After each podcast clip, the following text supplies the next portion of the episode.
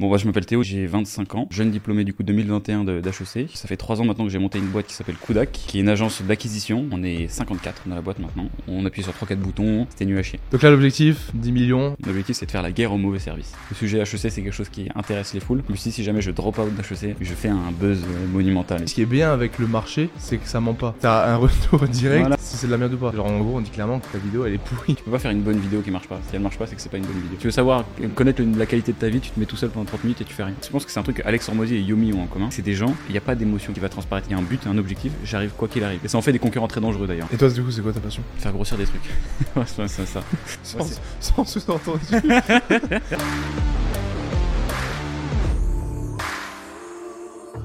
Salut tout le monde et bienvenue dans ce nouvel épisode du Basscast. Avant d'entrer dans le vif du sujet, comme d'habitude, si vous êtes sur YouTube, n'oubliez pas de vous abonner, de mettre un commentaire, un petit pouce bleu. Et si vous êtes sur une plateforme d'écoute telle que Spotify, Apple Podcast ou Amazon, n'oubliez pas de mettre une review de 5 étoiles. Ça me donne énormément de force pour les futurs épisodes et futurs projets. Et aujourd'hui, on se retrouve à Versailles, aux alentours de Paris, avec Monsieur Théo Lyon. T'allais dire le lion là. Ouais, non, j'allais dire. bah déjà, merci de prendre du temps de m'accueillir, ça me fait super plaisir. Bah, merci d'être venu. Excusez en off, bah, c'est la première fois que je suis sur, à Versailles. Euh, J'espère que je vais avoir le temps. Bah, de J'espère que voir t'auras le temps d'aller voir le château et d'aller C'est au, stylé, vrai. au moins dans le parc. Je me suis demandé, mais ça vaut le coup? Mais si tu vas aller courir, va courir dans le parc en vrai. hein. Ouais, non, mais je suis trop fatigué là. mais il est vraiment stylé, le château? Trop stylé. Ça vaut le trop coup. stylé en vrai. Bah, après, le château à l'intérieur, en vrai, quand t'habites à Versailles, c'est comme la Tour Eiffel quand t'es à Paris, tu vas jamais. Ouais, Je, je, je me souviens même plus comment c'est à l'intérieur du château. mais tu peux y aller. Le parc, c'est Genre, gratuit. je peux me garer et marcher? Ouais, nickel en vrai, tu peux y aller, tu vas être avec tous les touristes, toi, on est... il fait beau en plus, on est l'été là, ça va être chaud. faire ça pour un petit vlog, Mais euh, ouais, vas-y, va tourner un truc Ouais, là-bas, c'est pas mal. un petit réel. Bah, en tout cas, bah, comme je disais, merci de m'accueillir. Pour, je sais pas s'il y en a beaucoup qui connaissent dans mon audience, parce que vu que je commence à faire des podcasts avec des personnes hors muscu, je me demande toujours, euh, mais vu que c'est le podcast, c'est différent. Donc pour ceux qui ne connaissent pas, euh, j'aimerais bien que tu te présentes euh, un petit peu qui tu es, ce que tu fais, et la phrase que dis habituellement, je, pense que je, je les saoule à dire ça tout le temps, c'est là maintenant tu prends un Uber, tu as un trajet de 5 minutes, et le chauffeur il te dit qu'est-ce que vous faites dans la vie? Ok, ça c'est dur parce qu'en fait, tu te présentes pas pareil avec les Uber, et moi je le fais tout le temps. Parce que j'aime bien, c'est Oussama du coup qui m'a appris ça. C'est, tu sais, tu poses toujours la question au Uber, c'est quoi l'histoire la plus dingue qui te soit arrivée dans ton Uber? Et t'as des histoires de malades, donc souvent après ils te rendent la question, ils te demandent ce que tu fais. Et je leur dis je fais des pubs sur Instagram. Je m'arrête là, je fais une, et après ils posent plus de questions. Et... Ah, Et je donc toi, c'est. Je les, et je les barbe pas, tu vois, de, ce truc-là. Et puis sinon, après, des gens dans les podcasts ou quand je me présente un peu plus en détail, je dis Bon, bah, je m'appelle Théo, du coup, j'ai 25 ans. Euh, je suis un jeune diplômé, du coup, 2021 de- d'HEC. J'ai fait après une prépa, et du coup, ça, ça fait 3 ans maintenant que j'ai monté une boîte qui s'appelle Kudak, qui est une agence d'acquisition. C'est comme ça qu'on dit, ça veut dire que mon travail, c'est d'acquérir des clients pour des marques, principalement des marques e-commerce et des startups. Euh, et donc, j'ai trois expertises. Je gère des budgets publicitaires. Je Mhm. produis des créas publicitaires dans toutes les pubs que tu as sur Instagram. C'est comme ça que j'explique au, au Uber souvent. Je entre les photos de tes potes, tu vois, il y a quelqu'un qui te saoule. Sponsorisé. c'est grâce à moi. Et, euh, et j'optimise de manière plus générale la santé des, des boîtes e-commerce. Donc, euh, ce qu'on appelle du growth. Donc, ça fait trois ans. C'est une boîte qui est 100% remote. Ça veut dire qu'on n'a pas de locaux. On est 54 dans la boîte maintenant, en CDI. Et, euh, 54. La, vidéo que j- la dernière vidéo que j'ai vue, vous étiez une trentaine. Ouais, bah du coup, ça a un petit peu progressé depuis. Euh, Qu'est-ce que je voulais dire d'autre? Ouais, non, la spécificité, c'est aussi que j'ai hum, documenté depuis le jour 1, en fait, mon, le parcours entrepreneurial. Et c'est devenu, en fait, un canal d'acquisition pour nous. C'est-à-dire qu'on n'a pas besoin de faire de prospection, vu que je documente et que bah, j'ai choisi de plutôt publier des trucs sur mon expertise, donc de faire de l'inbound, comme ça s'appelle en marketing. De- on pourrait dire de l'organique aussi. Euh, c'est un peu différent par rapport aux stratégies des agences, plutôt d'habitude, tu vois, où les agences B2B, souvent, c'est tu décroches ton téléphone, tu vas chercher des clients. On a fait la stratégie un peu différente. En fait, j'ai monté ma boîte comme un, un YouTuber, tu vois, un créateur de contenu. Sauf que moi, au lieu d'avoir du merch, bah, j'ai une agence. Ouais, bah. Et euh, est-ce que ça, ça. Bon, on va en parler après, mais t'as pas mal d'inspiration américaine, Ah ouais, j'ai que des inspirations Ouais, bah inspirations bah, américaines, mais qu'on partage d'ailleurs en vrai. comme tout le monde. Ouais. Et est-ce que c'est pour cette raison que tu t'es dit, je vais me faire sur YouTube et, et documenter? Ouais, alors c'est un petit peu différent. Au démarrage, euh, alors celui, pas forcément celui qui m'a, celui qui m'a inspiré à commencer à documenter le truc, c'est Gary Vaynerchuk. Ça c'est évident sur la documentation. C'était, je consommais énormément son contenu il y a trois ans. Euh, j'ai pas voulu refaire exactement les mêmes contenus que ce qu'il faisait parce que je, je suis moins fan de ce qu'il raconte maintenant. D'ailleurs, j'ai arrêté de le suivre. Et je pense que c'est la même chose pour tout le monde avec Gary Vee. Tu regardes pendant six mois, t'es un sprint, Il y en a tellement aussi après. T'as vu toutes les idées, il publie tout le temps. Donc ça c'est le premier, c'est surtout lui en fait. Moi j'ai pas commencé par YouTube, hein. j'ai commencé par LinkedIn. Je sais pas si t'es sur LinkedIn d'ailleurs. Non, mais on va en parler après. Non mais vas-y, f- franchement faut que tu fasses du LinkedIn. hein. C'est le c'est le Instagram de il y a, y a 6-7 ans. C'est de- le seul truc que j'ai souligné là. LinkedIn. Faut que tu fasses, mais tout le monde est en train d'arriver sur LinkedIn. Aujourd'hui t'as pas encore beaucoup de monde et je connais pas de, de gens dans le fitness, tu vois, qui sont, Ouais. On va se garder ça pour après. on le garde pour la fin. Vas-y, j'en parle pas. Mais donc du coup Gary Vaynerchuk, Vaynerchuk Et après, j'ai tiré des inspirations de pas mal de gens différents.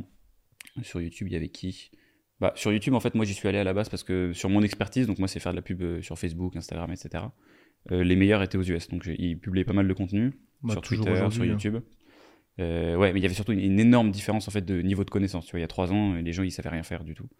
Et donc du coup, tu pouvais choper un edge assez facilement en allant regarder aux US. Donc après, j'ai des créateurs très nichés que les gens vont pas connaître, Euh, des Dara Deni, des Ben Heath, etc. Mais qui partageaient des trucs que sur Facebook Ads. Et puis après, plus récemment, moi, il y a un qui, que je kiffe et dont on a parlé juste avant, c'est Alex Hormozy. Je trouve qu'il a réussi à amener un, un truc assez nouveau sur le. On en parlait aussi juste avant. C'est moi, j'aime beaucoup les créateurs de contenu pluridisciplinaires. Ouais. C'est-à-dire qu'avant, tu avais bon, le YouTuber fitness, et maintenant, donc, tu as Alex Hormozy, qui, qui, en fait, euh, tu vois juste qu'il est stock, il te fait Il pas forcément de, de tuto de, de muscu. Mais par contre, en fait, c'est pas du tout son expertise principale. À la base, c'est un entrepreneur. Et donc, tu as ces deux trucs qui font que bah, il est unique, tu vois. C'est Ouais. C'est un genre de mouton à cinq pattes, tu comprends pas, et ça attire l'attention et ça marche super bien en contenu. Donc, j'essaie beaucoup de m'inspirer de ce truc-là pour euh, partager plein de trucs différents. Alors, moi, j'ai pas vraiment d'autres grosses forces à part l'entrepreneuriat, tu vois, mais, mais j'ai vocation à en développer un peu quand même. Tu vas à la salle aussi? Je vais à la salle, mais j'ai pas le droit de dire ça quand il y a toi qui est, qui assis La première fois que j'ai écrit sur Instagram, il m'a répondu avec une photo, il était en train de faire du Ah, cardio. je me suis dit, attends, il se trouve que j'étais à la salle quand tu m'as écrit. ouais, ouais. Oh putain. Non, mais du coup, euh, bah, un parcours scolaire plus ou moins classique. Bah, j'ai regardé ta vidéo, j'ai fait mes devoirs un petit peu. T'as fait. Euh... Bah, t'es né ici. Enfin, t'es arrivé à 8 ans, je crois, ici à Versailles. Ouais, putain, ouais. Euh... T'as vraiment bien fait tes devoirs. Bah ouais, bah, je retiens assez bien les choses en général. Et t'as fait lycée, t'as eu mention très bien. Au... T'as eu 7 et 7 au franc. Oh là là là là Ouais, c'est précis 7 et 7 à l'oral et l'écrit de français. Et bah, t'as dit que ça t'avait mis ça à un coup assez dur, mais après t'as charbonné, t'as eu Ouais. mention très bien au bac. T'as fait des examens qui étaient pas forcément. Non, t'as appris assez tard que t'avais été admis, donc t'avais pas beaucoup de temps pour te préparer aux euros d'HEC. ou Ouais, c'est ça, ouais, c'est ça. Et en gros, avance rapide, t'atterris à HEC à Paris. Ouais. Qui est. euh, Est-ce que c'est toujours autant réputé? Parce que moi, tu sais, on me dit HEC, je sais que euh, ça met la barre haute. Est-ce Bah, que c'est le ouais, cas? c'est toujours en fait. C'est hum, en Europe, c'est pas mal. Je sais pas si c'est la première européenne, ça doit être la deuxième ou la troisième. Et Barcelone, je crois qu'il est bien. aussi. Ouais, probablement c'est l'ESAD maintenant, je crois, qui, est, qui est première. Donc Barcelone est pas mal. Mais en tout cas, ce qui est sûr, c'est que t'as, t'as des noms comme ça qui sont devenus un peu iconiques, genre Polytechnique, euh, Sciences Ah, je Po, ça fait partie de ça, l'ENA. C'est des trucs où, où ça a comme une, une réputation qui fait que bah, c'est jugé comme tel par des recruteurs ou par le marché du travail. Ouais. Donc c'est vrai que ça m'a pas mal aidé d'avoir eu ce tampon-là, mais j'ai compris plus tard en fait. Moi, je- j'ai une expérience assez mitigée sur HEC, tu vois, mais enfin, on pourra en Ouais. parler si tu Bah, veux. T'as fait quelques vidéos dessus? Ouais, j'en ai fait une grosse dessus, qui a très bien marché d'ailleurs. C'est une, une des meilleures de ma chaîne. Bah ouais, bah j'ai regardé tes vidéos les plus populaires, c'est ta deuxième. Ouais. Après, après Oussama. C'est quoi la première, j'allais dire. C'est le genre de truc qui fait bien cliquer. Mais du coup, ouais, HEC, est-ce que tu peux nous raconter ton parcours? Qu'est-ce que tu avais prévu de faire euh, de base? Est-ce que tu as été influencé par euh, peut-être le fait d'avoir vécu à Versailles euh, Euh, Bah, je savais que je voulais faire une école de commerce avant de savoir ce que je voulais faire derrière, parce que j'avais fait un stage chez le papa à l'époque en troisième, chez TF1, qui m'avait pas mal plu. Donc juste le monde de l'entreprise, ça me chauffait. Je sais pas pourquoi j'avais été marqué par les open space. J'avais trouvé ça chiant, mais tu vois. d'avoir le tout- fait. Ouais, le, le truc vraiment très cliché qu'aujourd'hui j'aime un peu moins. Bah, t'es en remote. euh, Ouais, voilà. Et, euh, c'est un- peu stéréotypé maintenant ces trucs-là. Il y a plein de, plein de défauts, mais aussi plein d'avantages. Donc, je voulais faire une école de commerce. Après, mon- moi, il se trouvait que j'étais pas trop mauvais en cours, mais j'étais pas excellent non plus. En fait, c'est marrant parce que mon histoire, si tu prends les éléments comme ça, tu prends HEC, prépa, mention très bien, tu te dis, il était trop, il était trop fort, tu vois. Ouais, Et, et en fait, c'était pas, c'était pas vraiment le cas. Je me souviens, après, j'étais dans un bon lycée, donc, euh, donc forcément, quand t'es milieu de classe, en fait, t'es bon par rapport au reste de la France. Mais j'ai pas du tout vécu ma scolarité comme ça. J'étais, j'étais milieu de classe, de partout, tout le Mhm. temps. Et juste, j'étais bon le, le jour J. J'étais un homme- l'homme des grands rendez-vous, tu vois. faut, Donc c'était important. Donc, je- ce qui fait que rapidement, je me suis dit, je vais faire une école de commerce et je, et je pouvais avoir une bonne école. Donc, j'ai une bonne prépa, qui était en fait la prépa qui dépendait de mon lycée, qui était à Grandchamp. Et ensuite, euh, bah, j'étais même chose. En prépa, j'étais milieu de classe. J'étais, j'ai toujours été milieu de classe tout le temps. Mais sauf que le jour J, je sais pas pourquoi j'ai eu un déclic pendant les révisions où je, je suis devenu, euh, enfin, j'ai compris les maths. Euh, et du, du coup, j'ai eu des bonnes notes au concours. Ce qui fait que ça m'a fait l'admission surprise à admissibilité surprise. Donc, admissibilité, ça veut dire que tu as la possibilité d'aller aux oraux. Tes Mhm. notes à l'écrit te permettent d'aller aux oraux. Tu en as 700. Enfin, à l'époque, c'était ça. En France, et après, ils en prennent 380. Donc, tu as les oraux. Et aux oraux, bah, du coup, c'est la même chose. Jour J, ça s'est bien passé. Euh, et après, donc, c'est là où j'ai découvert, pendant la scolarité HEC, donc là, j'ai pas mal d'étapes dans la scolarité HEC. La première, c'est quand tu sors de prépa. Euh, pour ceux qui ont fait des prépas, ils le savent. Il y a un phénomène qui s'appelle le prépa blues. C'est-à-dire que tu as, bossé pendant deux ans pour un objectif. Et quand tu l'as eu, après, t'es t'es du père, parce que t'as plus du tout de sens à ce que tu fais. Et à la place, on te donne des soirées, la sociabilisation, des assos, etc. Donc t'as une petite période comme ça un peu déprimante Donc, que tu l'as eu, ça quand t'arrives en école, de- en école de commerce, ouais. Euh, Je l'ai carrément eu parce qu'en fait, tu étais habitué à pas avoir de temps et que ton temps soit rempli tout le temps. Et là, tout à coup, en fait, tu passes de, de 0 à 100. C'est-à-dire, tu as toutes tes journées qui sont libres, tu rien à faire. Et, euh, et c'est pour ça que tu as plein de gens qui se retrouvent, bah, en fait, tu fais la fête du coup. Parce que la fête, ça prend beaucoup de temps. Avec les gueules de bois, ça t'occupe aussi bien, ça te fait dormir. Donc j'ai beaucoup fait la fête. J'ai pas mal joué aux jeux des écoles de commerce qui sont. C'est globalement le même jeu qu'une école euh, primaire. fraternités, à peu, à entre près. guillemets. Entre guillemets, c'est ça. sûr. Mais oui, mais t'as des assos plus populaires, etc. Des jeux que tout le monde connaît parce que des jeux de statut qu'on a vu tous au lycée, au collège et tout. Et après, donc j'ai eu un cours d'entrepreneuriat qui est euh, digital, qui était donné par un mec euh, qui avait une agence que j'ai trouvé vachement bien, qui m'a donné envie un peu d'aller dans le digital. Et puis après, donc voilà, j'ai continué dans le digital, je suis allé bosser dans une agence. Ça s'est très mal passé. Et du coup, je me suis dit que j'avais envie d'être freelance. Euh, donc j'allais bosser dans une agence qui fait exactement ce que je fais là aujourd'hui, donc de la pub sur Facebook. Mhm. C'était, sauf que, c'était, que ça fonctionnait comme une agence en fait. hein. C'était ça ton mauvais souvenir? Ouais, c'est ça mon mauvais souvenir. Je, je devais rester six mois, du coup j'étais en Australie pendant ce stage. Je devais rester six mois, je suis resté deux mois et demi, un truc comme ça. Et, euh, et en fait, voilà, j'ai découvert comment ça fonctionnait. Donc le stagiaire qui se fait exploiter, le- les gens qui demandent une expertise qu'ils n'ont pas, ça c'est des trucs que les, les gens qui ont eu ce genre d'expérience connaissent. Et donc après, j'ai un peu un mouvement de rébellion où je me suis cassé. Je me suis dit, je vais faire la même chose que ce que je faisais en agence, mais tout seul, en freelance. Et le truc s'est un peu accéléré entre temps. Et je t'épargne des détails où quand j'ai essayé d'être joueur de Ouais, poker bah. professionnel, euh, ou que j'ai monté une marque de vêtements qui n'a pas marché. Quoi. Bah, je me suis noté ça. T'as eu pas mal de. Mais en fait, t'as eu ton expérience du coup. C'était ton premier boulot en Australie? Ouais. Enfin, un boulot, c'était un mon stage? deuxi- C'était un stage, ouais. C'était Un mon stage deuxième. d'HEC. Un à Paris, ouais. Ok. Ouais. Et euh, t'as réalisé que tu voulais pas te faire entre guillemets exploiter?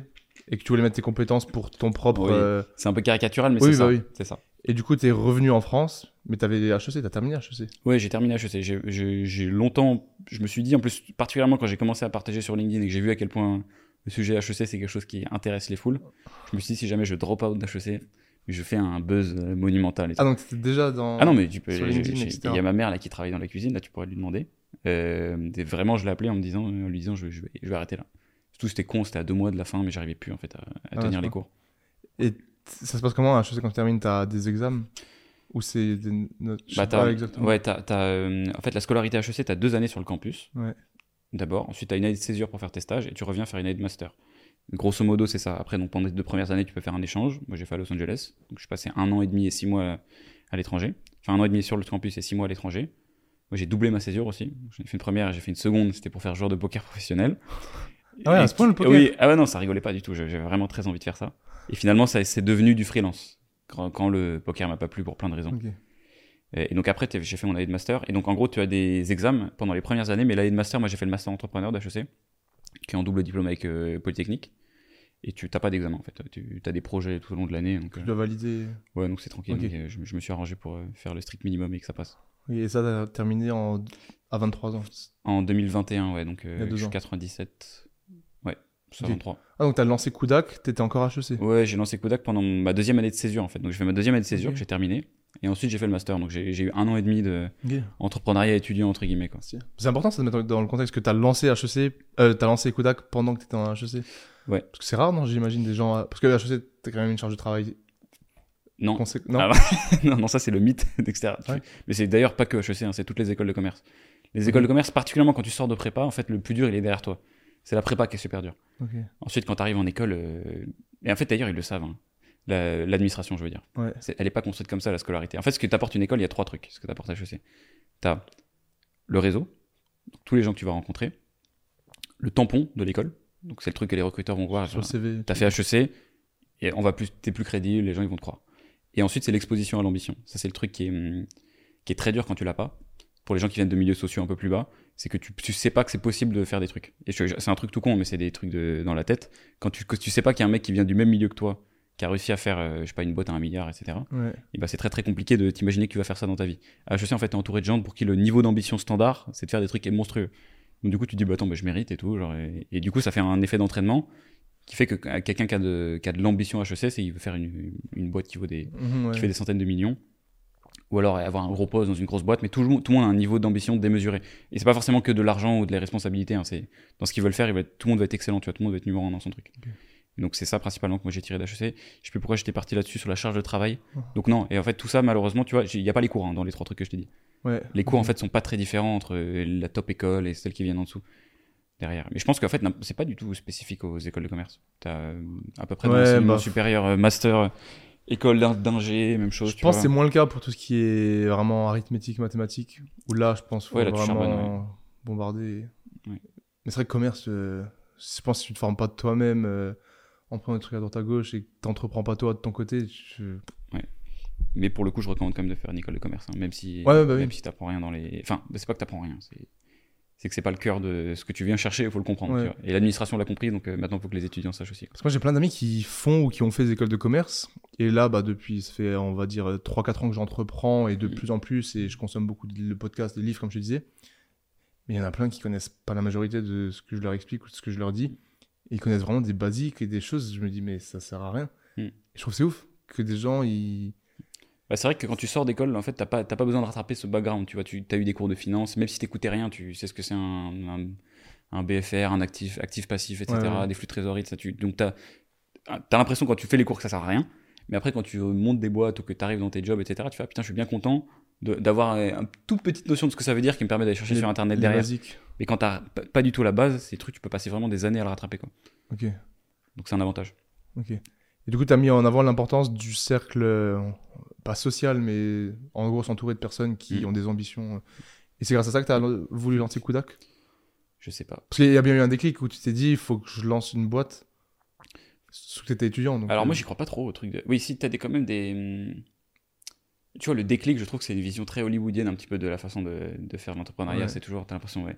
Il lui arrivé tel truc, boum, il a monté sa boîte. En fait, non, tu vois pas toutes les étapes de merde entre les deux où il a essayé de faire un truc, ça marchait pas. non, quand j'ai dit déclic, c'était plus. euh, c'est quand le jour où tu t'es dit, bah vas-y, je lance ma boîte. En fait, j'ai même pas eu de jours comme ça. C'est juste que j'ai commencé à faire des vidéos YouTube, j'ai que- enfin à regarder des vidéos sur YouTube. J'ai aidé un pote par-ci par-là. Après, je lui ai demandé, vas-y, tu es chaud de me payer 100 euros pour le truc. Puis après, j'ai vu que ça marchait bien. Je suis allé voir une autre personne. Donc, j'ai pas eu un déclic où je me suis dit, je monte ma boîte. Il y a un moment où j'ai dit, je pose les statuts. On a posé les statuts le 1er avril 2020, je me souviens. Mais c'est le moment où j'ai décidé de, de faire une agence. Mais il n'y a pas eu de, tu vois, de, de gros déclic. Je pense que c'est une cumulation de beaucoup de choses, enfin une accumulation de beaucoup de choses. Donc, euh, je- moi, je sais que j'ai eu beaucoup, tu vois, le, un, un des. HEC, c'est comme en fait, t'es comme tes parents, je pense, tu vois, ou une école de commerce. Moi, ça a été la même chose. C'est-à-dire que tu vois, tu te construis d'abord, t'écoutes tes parents. Ensuite, t'as l'adolescence, où tu te rebelles. Ouais. Moi, ça a été la même chose. Je me suis construit en opposition à HEC. Je me suis dit, HEC, c'est de la merde. J'avais tracé ma propre voie. Et après, tu vois, t'as de tu deviens adulte, tu deviens mature. Tu te rends compte de tout ce que tes parents t'ont appris dans l'éducation, etc. Et donc, moi, je suis plutôt dans cette phase-là maintenant. Et donc, du coup, HEC m'a plus servi à ça. C'est un mode de me dire, putain, c'est ce, ce monolithe, tu vois, qui veut t'emmener dans une voie. Parce qu'en fait, quand tu sors d'HEC, les raisons pour lesquelles les gens y vont, les gens, enfin, ce que font les gens bons, c'est qu'ils vont bosser en conseiller en stratégie, en finance. Et globalement, dans des métiers qui permettent de gagner beaucoup d'argent et auxquels tu ne peux accéder que si tu as fait ces écoles-là d'élite. Sinon, on va même pas regarder ton CV. Grâce au tampon. Voilà, grâce au tampon, et c'est ça. Et, et c'est là, pour le coup, il y a une grosse différence entre HEC et tout le reste. Tu peux intégrer si tu as fait. Donc, du coup, c'est l'ESSEC, le SCP, le numéro 2 et 3. Et le M Lyon, l'EDEC, etc. Ça, c'est les bonnes écoles de commerce. Mais HEC, il y a quand même un gap, tu vois, avec le. Ok, donc ça, c'est pas une idée reçue que. Non, non, c'est pas du tout une idée reçue, c'est un- des milieux très fermés. Et même après, dans ces boîtes-là, t'as des, hum, t'as des groupes, en fait. T'as les HEC, les ESSEC, les, les, les X, etc. Et, Ouais, non, et je savais ils sont pas. un peu ensemble. Et en fait, c'est des milieux qui sont très fermés, auxquels tu peux accéder que si t'as fait ça. Et c'est concurrentiel, genre, entre. euh, Entre les écoles? Ouais. Euh, Genre, est-ce qu'un mec qui a fait HEC, il va se sentir et il va se dire, bah, je- bah alors, t'as un t'es qui le- toi? Moi, j'ai fait HEC. Ouais, je sais pas. T'as t'as un mythe du. J'ai pas mal réfléchi sur ce que... le, le boulard d'HEC, parce qu'on dit Ouais. souvent que les gens sont arrogants. Euh, c'est faux et c'est vrai. C'est faux parce que la majorité, je pense, des étudiants de HEC n'ont pas ce boulard-là. En fait, le problème, c'est que quand t'as as 1% du campus qui a un. Enfin, des diplômés, qui a un énorme boulard. C'est-à-dire qui, est- qui est très très fier d'avoir fait HEC, qui va te le rappeler assez, assez fréquemment, et qui va en fait avoir un genre de dédain pour, euh, pour toi, de mépris, si tu viens pas de ce genre de truc-là. Et malheureusement, ce 1%-là, c'est un pourcentage qui est très visible. C'est le commandant, bah oui. Donc, et donc ces gens-là, c'est pour ça qu'on a l'impression que les HEC sont, sont arrogants. Je pense pas que ce soit le cas. J'ai plein de potes euh, qui ne le sont pas du tout. Mais ah, par contre, tu as quand même un peu un truc de. Mais après, tu vois, je, je comprends. À la fois, j'ai j'ai de l'empathie quand même pour ces gens-là parce que tu as tellement charbonné pour avoir HEC. Ouais, Franchement, bah t'as as, du tout sacrifié. À la fin, tu es là, t'as t'as- un peu, t'as un peu, un peu envie Au niveau de la prépa, autres. là, tu ouais. T'as un peu envie de chier sur les autres et après, ça passe. Ok. Donc tu disais que t'avais pas forcément eu une bonne expérience d'HEC, mais au final t'es quand même reconnaissant d'avoir fait. Ouais, bah en fait, j'ai une expérience mitigée. Je dis, c'est vraiment, j'ai- j'ai trouvé de l'utilité dans les trois étapes. L'enfance, donc ça m'a appris un peu le, euh, disons, le jeu de statut, jeu social, c'est-à-dire comment ça fonctionne un campus, quels assos sont stylés, etc. Et puis j'ai pu m'amuser, hein. Enfin, honnêtement, j'ai fait du Oui, sport, bah je fais des soirées, etc. Donc beaucoup de, Souvenir. de, de très, voilà, très bonnes choses que je garde des premières années. Ensuite, la partie rébellion, où j'avais l'impression que c'est justement c'est HEC qui me freinait, mais en fait, avec leur recul, tu te rends compte que c'est. Je suis sûr que d'ailleurs, ils ont, déjà, ils ont réfléchi à ça. hein. Ils, ils savent très bien que parfois, tu as des gens qui vont être un peu rebelles, mais que l'utilité d'HEC, c'est justement d'être le truc contre lequel tu vas t'opposer, tu vois. Et donc, du coup, ça, ça m'a aussi beaucoup servi. Et l'autre partie sur la maturité, c'est là où tu réalises bon, les trois trucs dont je t'ai parlé. Ouais. Où tu, putain, ah, euh, je suis trop content d'avoir fait HEC en fait. Et HEC, ça coûte une burne, tu vois, ça coûte euh, à peu près 50 000 euros pour les, toute la scolarité. Les 5 ans ouais, t'as les trois, trois- t'as trois ans de, de cours obligatoires. Euh, après 50 000 euros, c'est 15 000 balles l'année. Ouais, bah. Si tu retapes pas, normalement, c'est c'est 15 x 3. Euh, et je pense que demain, ça coûte 150 000 euros, je, je le fais quand même en fait. Parce que Ok. c'est des valeurs qui sont vraiment inestimables. Ce tampon HEC, ça t'aide dans tout. Ok. Euh, je vois que j'ai commencé à faire un post sur LinkedIn. Le fait qu'il y ait marqué HEC sur mon CV, eh ben, ça donne beaucoup plus de crédit à ta parole. Ce qui est une. En fait, c'est de la flemmardise intellectuelle. Tu vois, c'est. Plutôt que de savoir ce que la personne raconte, je vais regarder son background, etc. Ce que font d'ailleurs tout le temps les gens sur YouTube. hein. C'est pour ça que quand bah, dans le fitness, d'ailleurs, c'est un truc qui est très marrant. C'est-à-dire que. Pourquoi est-ce que je me suis toujours demandé pourquoi est-ce que les gens ils font des vidéos torse nu, tu vois, pour expliquer des. Parce Bah, qu'en fait, finalement, je m'en branle de ce que tu racontes, je vais te regarder, t'es super stock, etc. Tu veux m'expliquer comment faire des pompes, je vais faire les pompes comme tu me dis. Ouais, bah. Et C'est un, signe de, c'est un signe net que tu peux pas faker. C'est comme le truc certifié sur Insta. Exactement, c'est ça, c'est des, c'est des signes de statut. Tu vois un truc certifié, tu dis Attends, qu'est-ce qu'il a dit? Ouais. C'est fou. En plus, ça va bientôt être terminé ce truc-là, ça va arriver Ouais, en ça va être France, payant. ça va être payant. Donc ça va être fini, ce que je trouve bizarre d'ailleurs comme système. Mais bon, on peut en parler. Ouais. Ok, donc euh, aujourd'hui, diplômé d'H. Donc t'as un master en. en... J'ai un master, j'ai un. Putain, c'est quoi le nom du master? Master in Management, je crois, d'HEC, et j'ai double diplôme avec politique. Ok. Qui aujourd'hui ne te sert pas vu que t'es entrepreneur euh. Alors le bout de papier me sert pas, ouais. Oui, c'est ça que je parle. Je parle pas de tout ce que t'as pu apprendre. Mais le bout de papier, je pense qu'il sert à personne. Parce que même dans les cabinets de conseil en strat et en finance, euh, ils regardent pas. Le, C'est- ils- tu leur dis que t'as fait HEC. Putain, d'ailleurs, il y a une histoire de ouf. C'est un mec qui a faké sa scolarité pendant 3 ans. Et tu vous chercherez sur internet. Énorme. Le faux, le faux étudiant HEC. Le mec, il a tout faké. Il a eu des stages et il s'est fait cramer. Pourquoi? Parce qu'à un moment, il a. En fait, il allait chercher toujours plus haut, tu vois, dans les stages. Il est, il allé à un moment dans un putain, je crois, c'était de, cabinet M&A. Donc M&A, c'est ceux qui font les fusions d'entreprises. C'est les banquiers qui gagnent le plus d'argent quasiment, avec ceux dans les fonds. Et en fait, il allait dans un truc hyper, hyper réputé. Et ils lui ont, ils ont filé du taf, ils se sont rendu compte qu'il était pas très bon. Et le, le manager a tellement eu un doute qu'il a appelé l'entreprise, euh, qu'il a appelé l'école, HEC. Il a dit J'ai un doute sur votre gars et tout. Je me souviens plus du nom, il avait un nom bizarre, je crois. et en fait, ils se sont dit Mais attends, mais il est pas dans les papiers, ce mec. Et ils se sont rendu compte, ça faisait trois ans que le mec, il avait faké toute sa vie. Il avait pas d'appartement sur le campus, il dormait dans sa caisse. Il faisait tout le temps genre aux gens Ouais, non, faut que je rentre, je suis fatigué, etc. Il faisait semblant d'aller au cours. Mais comment ils se sentent Mais et, je- je- on m'avait raconté cette histoire, c'est un, du coup un, stagi- un stagiaire d'HEC que j'avais il y a un an et demi, et que, enfin du coup à Kodak, Ouais. Qui m'a raconté cette histoire, mais pété un câble, il y a des articles partout, vous cherchez sur internet le Il- faux il, HEC. Il est bon, le gars. Ouais, franchement il est trop fort, c'est un artiste. Mais là du coup il est- je pense qu'il a des quelques petits problèmes avec la justice. Quoi. Incroyable. Ok, et du coup, euh, bah donc t'as ton master. Parce que moi, je je savais pas si t'avais terminé, que t'avais vraiment eu le diplôme. Et aujourd'hui, donc t'es entrepreneur, t'as Kudak qui que t'as documenté sur YouTube de- dès le début? Ouais, c'est ça, 2-3 mois Quasiment. après le démarrage. Ouais. Donc t'as commencé YouTube pareil en 2020. En 2020, ouais, fin 2020, je crois que c'est novembre 2020 ma première vidéo, et Kudak c'est avril. Ok, parce que du coup, t'as lancé Kudak pendant la crise. euh, Ouais, j'ai pas fait exprès, hein. Je- j'ai pas, vu de taille. Mais ouais, du coup, c'était avant ou après C'était bah, confinement, c'était mars 2020. J'ai lancé en avril. moi. Mais il y a eu aucun rapport entre l'un ou l'autre? Non, euh, Parce qu'il y en a plein, ils se sont dit ah j'ai lancé ça pendant le confinement, ça m'a. Ouais. Après, je trouve que pour, pour prendre avantage d'une conjoncture économique, tu vois, d'un- phénomène genre le Covid, tout le monde est chez soi, Ouais. il faut déjà que ta boîte, elle soit un petit peu installée. En fait, au Mhm. début, ce qui est stylé avec les boîtes qui se lancent au démarrage, c'est qu'en fait, elles peuvent être, euh, on dit contracycliques, ça veut dire que t'as pas besoin que le marché soit en croissance pour que toi, tu fasses de la croissance. Ouais. Donc, disons que, je sais pas, le marché de l'e-commerce, donc les gens, ils achètent plus en ligne, et, enfin, le marché, il, voilà, il décroît. Toi, si tu lances une boîte et que tu lances un bon produit et que les gens te kiffent, etc., tu peux quand même faire de la croissance. Parce que Ouais. t'es pas assez gros pour euh, évoluer en même temps que le marché. Donc finalement, le le Covid, oui, c'était un contexte qui était avec le recul favorable pour euh, le temps passé sur les écrans et donc pour la pub. Mais je suis pas sûr que ça nous ait aidé particulièrement. Ok. Ouais, mais il n'y a pas eu toi, de lien direct. Non, Ok. du tout. Et donc là, ce que tu fais, c'est vous bossez avec des boîtes pour leur faire de la pub, de la visibilité et acquérir du coup de nouveaux clients. Exactement. Pour ça. avoir plus de chiffre d'affaires avec plus de clients et, Voilà, simplifier, c'est comme ça. Donc, en et gros, là- scaler en gros. ouais, c'est ça. Donc je génère des ventes. Tu t'as un site e-commerce, euh, je te ramène du trafic qui achète chez toi. Ok. Par exemple, moi, typiquement, je te donne ma, marque. Tu me donnes. euh, Et- Comment elle s'appelle ta marque Base Athletics. Comment Base Athletics. Ok, d'accord. Donc c'est Ouais, ce qui est marqué sur le t-shirt. Euh, ouais, bah c'est ça. et gros, tu me dis, je vais te faire plus X% euh, sous X mois. Parce Ouais, que j'en ai beaucoup des mails. hein. Ouais, mais non, ça justement, moi, je, je suis pas du tout fan de cette approche-là, c'est horrible. Ouais, tu dois te faire démarcher pas mal, forcément. Non, non, nous, ce qu'on fait, c'est que tu... la majorité des boîtes, en fait, elles, elles dépensent plein d'argent en publicité, c'est comme ça qu'elles grossissent. Mhm. Et on leur explique que leur budget, on va l'utiliser mieux que ce qu'elles sont capables de faire en interne. Et justement, parce qu'on a ces trois expertises dont je te parlais, tu vois, la créa, on est bon en media buying, ça s'appelle comme ça. Donc Ouais. le fait d'acheter l'espace publicitaire. Et en gros, Il y aura beaucoup d'anglicisme, les gars. ouais, je suis désolé, mais par contre, c'est comme ça quand. ouais. J'ai arrêté d'essayer de pas en faire d'ailleurs des anglicismes. Je, Ah, me fais ins- je me fais insulter à chaque fois, mais nique sa mère en vrai. C'est vois. chiant parfois. hein. Mais après, c'est- le marketing, c'est un truc d'américain, tu vois. Donc à un moment, tu, je peux te traduire grosse euh, croissance. Euh, Enfin, surtout la discipline, c'est une discipline. La discipline de la discipline croissance, tu vois, ça n'existe Euh, pas. ouais. Donc, euh, donc désolé, il y aura des anglicismes, mais je vous emmerde. Non, il parle en général. Parce que moi, je suis pareil, je suis partisan de faut être bilingue, sinon Mm. t'es dans la merde. Ouais. Et du coup, qu'est-ce qui fait Tu dis que vous êtes meilleur là-dessus grâce à vos expertises. Mais qu'est-ce qui pense Enfin, qu'est-ce qui fait de toi que t'as réussi? Parce qu'aujourd'hui, on peut dire que ta boîte elle a réussi bien.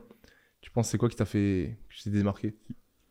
Bah, c'est un- euh, c'est marrant parce que du coup j'ai j'ai dû écrire la deuxième partie de la version, enfin de la, de la vidéo, l'histoire de Kodak qui est, Ok. celle qui est épinglée sur ma chaîne là. Et j'ai je me suis j'ai essayé de me poser sur pourquoi est-ce que ça avait fonctionné. Et c'est toujours très dur de façon de faire des, un peu des évidences rétrospectives. C'est-à-dire quand tu regardes dans le passé, c'est toujours marrant d'ailleurs de demander à des gens qui ont réussi pourquoi est-ce que tu as réussi, dis un truc. Et après tu vas demander à- à- aux employés pourquoi ils ont réussi, c'est pas du tout la même chose. Tu vas demander aux clients, c'est pas du tout la même chose. Donc moi mon interprétation, qui vaut ce qu'elle vaut, c'est que ça a été la réunion de trois facteurs. Le premier, c'est qu'on a importé une expertise qui n'existait pas, donc aux US. Euh, donc le media buying euh, par la créa, nous c'est comme ça qu'on avait fait. Je ne vais pas rentrer forcément dans les détails, mais disons que c'était une méthode qui était présente aux US et qui n'était pas présente en France. Ou du moins moins qu'aux US. Ou en, même pas en du 2020, tout. il n'y avait rien. Euh, honnêtement, c'était- nul à chier, tu vois. On appuyait sur 3-4 boutons et on disait, vas-y, ça part. J'ai dépensé ton budget sur Facebook, je te facture à l'impression. C'était nul à chier. Première chose. Seconde chose, c'est d'avoir niché très très vite les personnes qu'on aidait. Donc nous, notre cible, c'est les e-commerçants. Et principalement au sein des e-commerçants, un type de marque très particulier qui s'appelle les DNVB, c'est-à-dire Digital Native Vertical Brand. Et c'est des boîtes que vous pouvez peut-être connaître comme Cézanne, le slip français, etc. Des marques qui sont nées en ligne, en digital. Qui ont commencé à vendre directement, sans passer par des intermédiaires, donc des points de vente physiques, Moi, comme moi-même, par exemple. retail, etc. Donc toi, tu es typiquement une DNVB. DNVB. DNVB. Voilà. Donc on, on s'est adressé à ces personnes-là, donc on a, été, on a développé toutes nos méthodes, etc. pour être très pertinent sur ces gens. Et la troisième chose, c'est le canal d'acquisition qu'on a utilisé, qui a été différent. Donc c'est ce que je t'expliquais au début du podcast. Plutôt que d'être des très bons sales, donc des vendeurs, on a, on a choisi de faire venir le trafic à nous et on s'est dit, écoute, moi je suis très très fan de tous les youtubeurs et tout, etc. Je suis sûr que ça doit fonctionner en B2B aussi. Donc j'essaie de construire une stratégie marketing comme si j'avais été un- une boîte. euh, donc B2B, ça veut dire business to business, et B2C, business to consumer. Euh, donc toi, ce que tu fais, c'est du business to consumer, moi, c'est du B2B. Donc j'essaie de construire mes stratégies marketing comme les, ceux qui sont le meilleur en marketing, sont en fait les boîtes B2C, tu vois. Donc les, euh, enfin j'allais dire Apple, mais Apple maintenant c'est tellement gros qu'ils font, ils font les deux. Ah, Gymshark. Euh, Gymshark c'est un très bon exemple. Ok. Voilà, donc ce triangle-là, euh, méthode, cible et euh, canal d'acquisition. Ok. Et enfin, tu dis on, mais c'était toi du coup qui avait cette idée. Ouais, après j'ai très vite été rejoint par, Ah, euh, par, un- par mon associé, euh, qui était un autre HEC d'ailleurs. Et aujourd'hui, vous êtes combien d'associés? On est quatre associés au total, ai, mm, donc moi plus 3. Et j'ai commencé, donc j'avais 100% du capital, et j'ai donné au fur et à mesure des, des bouts. là. Et là, toi, t'as combien Euh, moi je reste majoritaire, j'ai 73,8 ou 72,8, je sais même pas. je sais Ok, plus combien j'ai, ouais. en fait. Mais dans ces eaux-là, quoi. Ouais, mais j'ai lâché. En fait, dans l'ordre, ce qui est bizarre, c'est qu'en fait, avec les dilutions de capital, c'est un peu compliqué de savoir exactement. C'est pour ça que je suis pas capable de répondre directement. J'ai donné 20%, 5 et 4. Ok. Et en Ouais, fait, mais t'as quand même plus. T'es pas Voilà. genre 40-50, quoi. Non, non, j'ai toujours la majorité de ma boîte. Et tu vas toujours rester euh, majoritaire, je pense. Je sais pas. Je pense qu'on va en lâcher une petite partie aux employés un jour, probablement. Ça, on va peut-être y revenir après, mais t'en as un petit peu parlé de temps en temps. Mais en fait, déjà, sur YouTube, t'avais fait ta fameuse série Road to 1 Million. Ouais. Où à cette époque, t'avais l'objectif de faire 1 million de CA. Ou c'était un million de bénéfices. Un million de ça. 1 million de CA. Que t'as eu. C'était quand que tu les as eu? Euh, je les ai eus en. Putain. En 2021. Je crois en- peut-être en juin, un truc comme ça. Juin 2021, donc c'est au Que bout genre, de, un bout de plus 13, d'un- 15 un- mois. Un peu plus d'un an. Ok. Et du coup, là, t'as embrayé avec une nouvelle série, Ouais. Road to 10 million. Ouais, très original. Objectif. La même chose avec 10. Et du coup, dans 6 mois, t'auras Road to 100 millions ou pas? Non, mais j'aimerais bien, hein, mais, mais ça Donc- m'étonnerait. Donc là, l'objectif principal pour toi et Kudak, parce que. Est-ce que tu considères déjà que, que genre toi, c'est Kudak Ou pas forcément, vu que vous êtes non, plusieurs non, non, associés? maintenant je dis on tout le temps parce qu'on est plusieurs associés, parce que j'ai 54 personnes. Donc euh, c'est on. Moi j'ai une utilité pour le business qui est la représentation.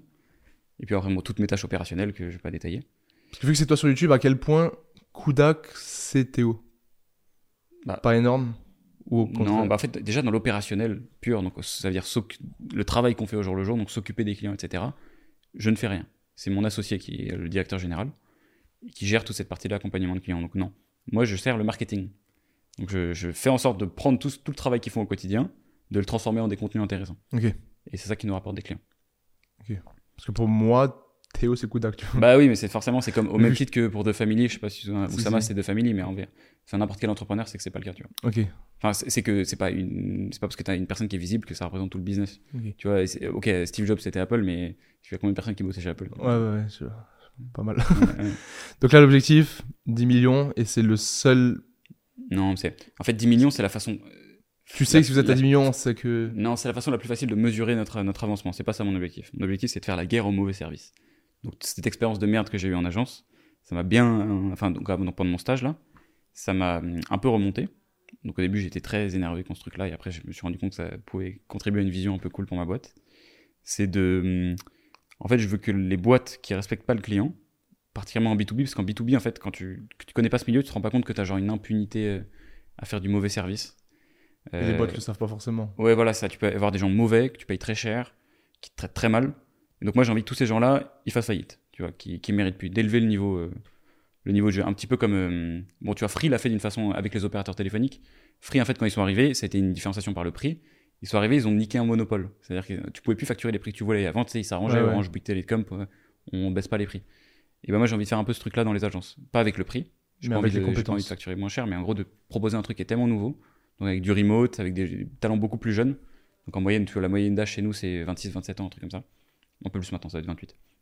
Mais je suis allé chercher des gens qui étaient très forts en digital et qui n'étaient pas des, des gens qui avaient 10, 15 ans d'expérience, parce que ces gens-là, malheureusement, pour la plupart, je vais pas faire une généralité, ils sont dépassés, tu vois. Ils sont pas, ils sont pas au courant parce que c'est un métier qui change très vite, hein, tu le sais. C'est fou ça. hein. Tu, tu vois, dans les contenus, en fait, dans la façon dont tu marketes de façon organique un- ton business à toi, Bah ouais. ça a été YouTube pendant un certain temps, après TikTok, puis le podcast. Enfin, et tu, tu vois, faut suivre les trucs. Et malheureusement, une grosse boîte, une grosse agence, ça met énormément de temps à s'adapter. Donc ma mission avec Kodak, c'est faire la guerre au mauvais service. Comment je mesure si je fais bien la guerre au mauvais service? Bah, Je regarde mon chiffre d'affaires. Bah ouais. Parce que moi, bah là, j'ai l'objectif euh, 1 million. Mais c'est pas pour avoir un million. C'est juste que Ouais, si. Parce que moi, à la différence de toi, moi, c'est plus avoir un impact sur beaucoup de gens. Parce que moi, c'est une marque, ça sport, je veux voir les gens qui l'ont et tout. Ouais. Et je sais que bah, si je fais 100 000 de chiffres, c'est qu'il n'y a pas non plus énormément de personnes qui l'ont. Alors que s'il y a un million, c'est qu'il y a potentiellement, je peux croiser beaucoup de Français avec ma marque, tu vois. Bah, ça, un- en fait, en, en entrepreneuriat, tu as un nom pour ça. Parce qu'évidemment, pour les startups, c'est une grosse, c'est une grosse problématique de dé- définir pourquoi tu t'optimises. Et le, souvent, le chiffre d'affaires, en fait, c'est une très mauvaise métrique. Parce que tu peux faire plein d'actions au quotidien qui sont super bien pour tes clients, pour ta marque, etc. et qui font pas progresser ton chiffre d'affaires sur le court terme. Donc, si tu utilises l'augmentation du chiffre d'affaires pour savoir si tu as fait un truc bien ou pas bien, bah ça marche pas sur le court terme. Donc, du coup, pour ça, les boîtes, elles font ce qui s'appelle des North Stars. Donc, ça veut dire étoile du berger. Et euh, donc, en gros, c'est une métrique que tu vas choisir et qui va témoigner de la valeur que tu apportes au client au global. Donc, par exemple, sur Uber, la North Star, c'était le nombre de trajets qui sont effectués sur l'app. Si ton nombre de trajets augmente, ça veut dire que tu as servi de plus de, de consommateurs. Même si le chiffre d'affaires n'a pas augmenté. Voilà, forcément. Mais forcément, il va augmenter le chiffre d'affaires. oui, bah oui. Mais il faut que ça témoigne de la valeur client, c'est le côté client. Donc, euh, donc ça, c'est première chose. Chez nous, par exemple, c'est le nombre de clients euh, qui viennent nous voir en bouche à oreille. Ça veut dire qu'ils ont été recommandés par d'autres clients. Parce qu'en gros, si cette métrique-là, elle est ouverte, tout est ouvert. Si ça du- euh, Ouais, ça, c'est notre North Star à nous. Et pour toi, ça serait. euh, ça pourrait être le nombre de personnes uniques qui portent mes vêtements, le nombre de personnes qui viennent me mettre une review 5 étoiles, le nombre de personnes qui ont parlé de moi. Donc, ça, tu vois, si tu veux mesurer l'impact de façon concrète avec une- une data que tu peux regarder tous les jours. Et c'est ça la question. Et pour ça, tu as des boîtes qui parfois elles prennent des années à trouver la bonne North Star. Et Et, tu penses ça permet d'aligner la boîte. Tu penses qu'il en faudrait une? Bah, en fait, Est-ce que je pense que c'est une nécessité ou c'est euh, un bon truc à faire? Non, c'est c'est hyper nécessaire quand tu veux scaler une boîte rapidement. En fait, c'est nécessaire quand tu quand as des opportunités d'aller dans, dans tous les sens. Je sais pas si aujourd'hui, tu vois, ton, ton business il est peut-être pas assez gros pour que tu puisses aller dans tous les sens, euh, euh, lancer plein de, des milliards de trucs, embaucher plein de gens, etc. Mhm. Mais les startups, souvent, c'est des boîtes qui lèvent beaucoup d'argent très bah vite, celles qui marchent bien. Et donc, elles ont plein de gens, elles peuvent faire plein de choses, elles peuvent développer plein de fonctionnalités dans leurs produits. Et comment est-ce qu'elles se réfèrent au bon endroit? Enfin, tu vois, au, au bon truc. Et donc, Uber, par exemple, ils développent pas des trucs qui leur permettent pas d'augmenter le nombre de trajets. Donc, c'est pour ça qu'ils vont réduire le temps avec les chauffeurs, qu'ils vont mettre une nouvelle fonctionnalité qui te permet de d'avoir une navigation plus facile dans l'app, de faire des réductions quand tu es un nouveau client. Et comme ça, c'est très facile de choisir si tu fais ou tu fais pas les trucs. Ok. Parce que c'est vrai qu'il y a toujours la différence aussi entre. Ouais. Mais ce qui est intéressant, c'est surtout l'angle client, tu vois. C'est pas l'angle. Une boîte, c'est toujours centré vers ses clients, c'est pas vers ton chiffre d'affaires. Ton chiffre d'affaires, c'est une conséquence sur le long terme. Tu t'en fous en fait de le regarder. Ta rentabilité, même chose. C'est plus ou moins corrélé, forcément. Non, bah justement, mais c'est- pas parce que c'est corrélé que tu. c'est En fait, voilà. c'est différent d'avoir une métrique d'optimisation et une métrique financière. Mhm. Métrique financière, ce que va regarder un investisseur, il va regarder ton, ton CA, ta renta. Et, euh, et après, tu as une métrique d'optimisation. Ce que tu fais au quotidien, c'est comment est-ce que je vois tous les jours que je fais du meilleur travail? Et malheureusement, ton chiffre d'affaires, il, il dit Je pas peux ça. pas savoir, ouais. Ouais, surtout que. Bah, moi, par exemple, en l'occurrence des vêtements, vu que c'est- t'as des collections, des drops, Voilà, tu sais que tu, quand t'as une collection, ça- quand tu prépares une collection, imagine, tu as passé toute ta semaine à faire les meilleurs produits de ouf, etc. Ouais, ouais. tu vois. le Tu as chiffre d'affaires, il a pas bougé. le chiffre d'affaires, il a pas bougé. Est-ce que tu as fait du mauvais travail? Non. Voilà, tu es obligé d'attendre deux mois, etc. La North Star, ça réduit l'échelle, c'est génial. Tu peux savoir très vite. C'est comme sur YouTube, par exemple. Ouais. Tu peux faire des vidéos, elles sont ouf. La vidéo, elle va pas forcément marcher. Ton nombre d'abonnés, il va pas forcément augmenter. Et tu te dis, putain, est-ce que ça a servi à quelque chose? Sauf que dans, dans le truc, oui, parce que ça a plu aux abonnés qui étaient déjà là. Ouais. C'est différent, mais. C'est à peu près, oui, c'est ça, c'est un raisonnement qui est similaire, mais je trouve pas pareil sur YouTube parce que, tu vois, on a une devise chez Kodak, c'est qu'il n'y a pas de mauvais élèves que des mauvais professeurs, et particulièrement sur YouTube. Moi, je, je trouve qu'en fait, si- tu peux pas faire une bonne vidéo qui marche pas. Si elle marche pas, c'est que c'est pas une bonne vidéo. Ah, tu penses ça? Peu importe la, la niche. Le, Ouais, le après, ça dépend ce que tu définis comme marché. Est-ce que marché, c'est faire beaucoup de vues? Est-ce que c'est avoir de l'impact sur les gens? Est-ce que c'est faire des ventes pour euh, ton sponsor? Est-ce que. Bah, sur YouTube, ça peut être tellement de choses. Mais Et en fait, je sais pas, t'as tellement de gens qui arrivent, font. euh, Ouais, j'ai fait une putain de vidéo, tu vas voir, les gens ils sont cons, ils ont pas compris, etc. Mec, euh, non, les gens ils sont pas cons, c'est toi qui. euh, tu bah, ça pas- peut être un top 10, par exemple, une mauvaise vidéo. Comment ça? Sur le YouTube Studio, là, tu sais, quand il te classe tes 10 dernières vidéos. Quand tu sors une vidéo, ça te la classe par rapport à tes 10 dernières vidéos. Ouais, ouais. Et genre, si elle marche pas, bah, ça te met top 10 et écrit euh, cette vidéo intéresse moins d'utilisateurs que d'habitude. Ouais, Bah, genre, en gros, on dit clairement que ta vidéo, elle est pourrie. tu vois. ouais, ouais. Mais sauf que tu peux avoir peut-être plus de commentaires, plus de commentaires positifs. Et peut-être tu te dis, bah, Encore une fois, tu vois, là où on a, pourquoi est-ce qu'on a du mal à discuter de ce truc-là, c'est parce qu'on sait pas pourquoi est-ce qu'on s'optimise. Est-ce que c'est les vues? Est-ce que c'est les commentaires? Est-ce que c'est, tu sais, il y a une métrique dans YouTube aussi, c'est le- les vidéos qui ont contribué à élargir votre audience? mhm. T'as plein- Est-ce que c'est de faire revenir des spectateurs? Et donc, le, fois, ça... le taux du, le durée de visionnage aussi. Voilà, exactement, tous ces trucs-là, tu vois, ta, ta miniature, combien est-ce que ça a cliqué? Et ça, c'est les KPI, non? Ouais, exactement. Key Performance Indicator. Ouais. Pour, Bah, ça, ils en parlaient dans pour un définir, définir les anglicismes. KPI. Et ça, ils en parlaient dans un podcast. Et c'est que, bah, je crois que c'était Yomi. Il disait, il parle souvent des gens qui disent, ouais, je progresse pas, je progresse pas sur ci, sur ça. Il dit, bah, ok, genre, quel KPI t'as mesuré? Il dit, bah, je sais pas. Ouais. Mais alors, connard, comment tu veux Et moi, c'est équivalent en tant que coach. C'est un mec qui fait une diète. Je lui dis, ah, je perds pas de poids. Je dis, ok, tu manges combien de calories dis, bah, je sais pas. Je dis, mais comment tu veux perdre du poids si tu sais même pas Et je pense que c'est exactement pareil en entrepreneuriat. Mais c'est très dur. hein. Je- Franchement, honnêtement, trouver la façon court terme, tu vois, la semaine de savoir si tu fais du progrès, c'est très très dur. C'est tout un exercice en fait de productivité, de priorisation de trucs. Et c'est pas bullshit en fait ces sujets. Moi j'arrivais, je- moi j'arrêtais pas de chier sur les gens qui disaient les youtubeurs productivité. Je comprenais pas comment ça existait, tu vois. Ah, les Ah, youtubeurs productivité. Tu vas m'apprendre à être plus productif. Genre les morning routines et tout Ouais, ça. mais nique ta mère, fais juste ton Ouais, taf, tu vois. ouais, alors, euh, Et en fait, tu comprends que quand t'as, et plus t'as de choses à faire, plus les gens qui arrivent à, être- à prioriser mieux que les autres, ils- sur le- enfin, à l'échelle d'une année, si tu priorises 10% mieux que quelqu'un de merde, Bah, ça et bah ça fait une différence mais monumentale quand t'as 50, 100, 150 personnes. Parce que tu fais travailler toute ta boîte en fait pour toi, t'es, t'es leveragé à fond. Ouais. Et comment toi t'as pu trouver genre cette euh, North Star du coup de Bah, on en a essayé plein. on en a essayé des tonnes. On a, on a commencé par la satisfaction client. Mais comment Là tu dis on a essayé, comment t'es- t'essayes un truc et tu dis euh, Bah, tu vois si tu t'en sers en fait. Tu fais un truc et tu vois si tu t'en sers, si t'arrives à le mesurer. Bah, par exemple, on avait pris, on voulait mesurer le nombre de clients avec une note 5 sur 5 de satisfaction. Donc, euh, max. Ouais. Problème dans les agences, ça marche pas comme les business de- d'e-commerce, etc. Je t'envoie un formulaire euh, NPS, du coup, ça s'appelle comme ça. mhm. et je te demande si t'es content ou pas. Les gens ils comprennent pas parce que c'est une relation d'humain à humain. Euh, donc ils, ils, trouvent ça, ils trouvent ça trop bizarre de recevoir un formulaire. Donc ça marche pas, ils remplissent pas le formulaire. Donc le problème c'était pas une bonne North Star parce qu'on n'arrivait pas à la mesurer de façon précise. Je pouvais Ok. pas la mesurer tous les jours. Première chose. Seconde chose c'est qu'une North Star ça doit être quelque chose qui doit pas repartir à zéro chaque mois. Donc il faut que ça puisse s'améliorer dans le temps. Tu vois les, les Uber là, les nombres de Mhm. trajets, ça repart pas à zéro. Mhm. Donc ils peuvent savoir en fait quel est l'impact global que j'ai eu sur des gens. Ou ça aurait pu être par exemple une autre North Star, ça aurait pu être le nombre de personnes qui ont effectué un trajet ou plus avec Uber. Donc ça veut dire à quel point est-ce que tu as conquis ton marché. Et donc selon ces mini finesses que tu vas définir, ta boîte elle peut être radicalement différente. Pour Facebook par exemple, est-ce que tu sais ce que c'est la, North Star d'Instagram ou de Facebook, c'est la même? Est-ce que tu penses euh, Mec, je crois qu'ils en avaient parlé dans je sais plus où mais non, euh, je- c'est les monthly active users ou les daily active users. Ok. Ça veut dire c'est pas tes utilisateurs, c'est le nombre de personnes qui se connectent selon comment tu as défini la notion chaque jour ou chaque mois. Par exemple, bah c'est ça une différence entre Instagram et Snapchat par exemple. Snapchat il regarde les DAU donc da- daily active users et euh, donc combien de personnes vont se connecter tous les jours parce que tu as la partie messagerie etc qui est plus importante qu'à côté. et, euh, et Instagram. Parce que, et pourquoi est-ce qu'ils regardent ça? Parce que leur business model, c'est euh, vendre de la pub. Ouais. Donc en fait, si t'as pas des gens actifs, tu peux pas leur vendre de pub. Et la grosse erreur, ça aurait été de se dire quoi? La North Star d'Instagram, c'est le revenu publicitaire. Parce que c'est comme ça qu'ils gagnent de l'argent. L'équivalent du chiffre d'affaires. Et non, ils sont redescendus d'un niveau. Et, donc c'est très centré sur le client. Tu peux pas être actif si t'aimes pas le contenu euh, sur la plateforme. Euh, et voilà comment tu définis des trucs. Mais c'est très important ces trucs-là, et ça sert à rien de se casser la tête au démarrage quand tu commences un business, parce que c'est assez évident. Tu fais, fais du chiffre d'affaires au début, après ça sera un problème quand tu auras des gens et tu devras aligner une boîte. Ouais, une bah strat. ouais. Ok, putain, c'est intéressant, en vrai. Et euh, bah là, tu disais, t'as 53, Quatre. 54 employés. Et comment tu, tu gères Est-ce que c'est toi qui recrute encore aujourd'hui, qui passe les. Pas tout le monde. euh, on a toujours le premier entretien qui est fait par les, mon équipe RH. J'ai deux personnes là-dessus. Ensuite, comme on a plusieurs équipes, il y, a- il y a un entretien manager. Et après, moi, parfois, quand c'est mon équipe, donc moi, je gère l'équipe euh, growth chez Kodak. Encore Ouais. un anglicisme, mais je vous l'ai déjà défini avant.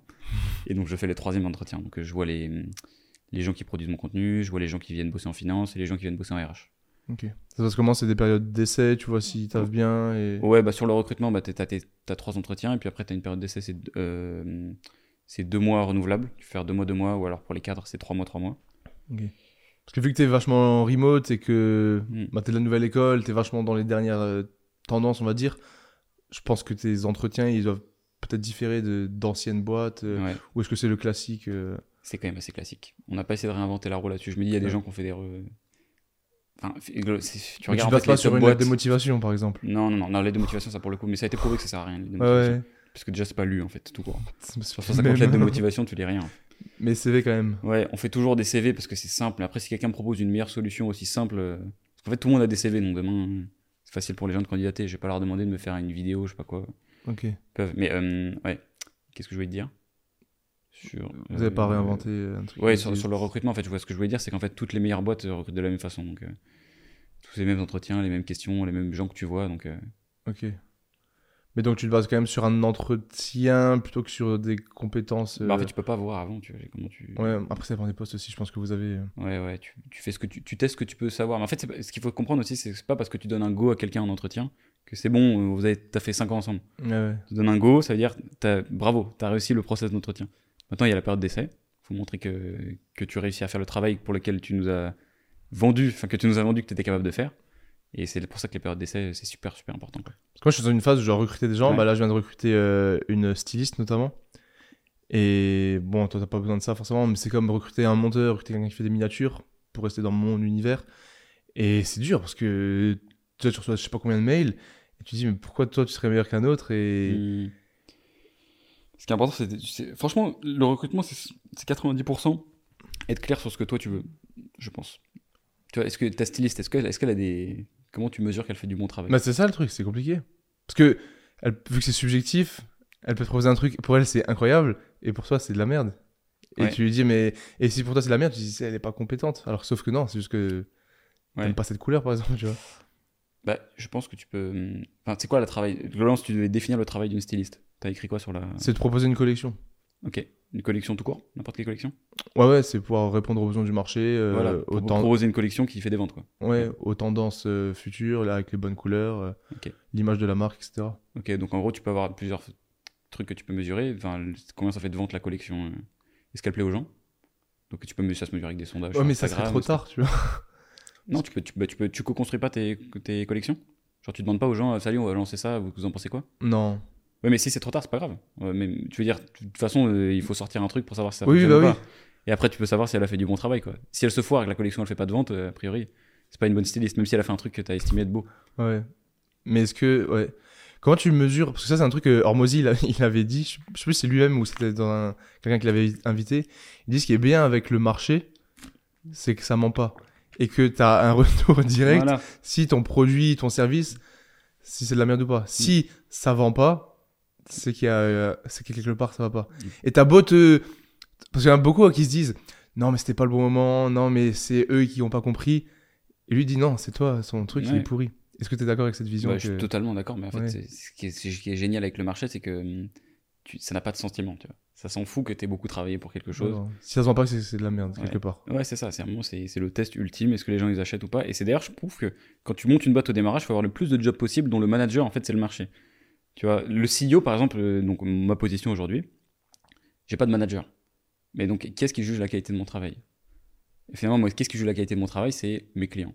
La performance de l'entreprise, ouais. Et donc, c'est pour ça que tu- quand tu recrutes des gens au démarrage, ça sert à rien de dire, bon, c'est pas, c'est pas moi, Olivier, qui vais te dire, euh, est-ce que tu fais du bon travail ou pas? C'est est-ce que le marché kiffe ce que tu as produit? Et, Ouais. c'est- et du coup, ce qui est pas mal, c'est qu'en plus, ça responsabilise de ouf les gens. Ils sont trop contents d'avoir en fait euh, ce genre de responsabilité. Ta seule mission, c'est fais-moi une connexion que, que le marché aime. Et qu'est-ce que tu vas mettre en place? C'est vrai qu'il y en a plein qui, qui se disent euh, Ouais, ma, ma boîte elle marche pas, mais c'était une bonne idée, je suis sûr, c'est juste c'est pas le bon moment. euh. Ouais, c'est pas- Et c'est Oussama, il en parlait beaucoup, ça. Ouais. Et il parle aussi, euh, je sais pas si c'est un lien, mais là, ça, ça m'est venu, c'est le product market fit. Mm. Et c'est un peu ça, non C'est si ton produit il convient pas au marché, t'as beau te dire que c'est une idée révolutionnaire, s'il y a personne qui a besoin de ce service ou ce Ouais. produit.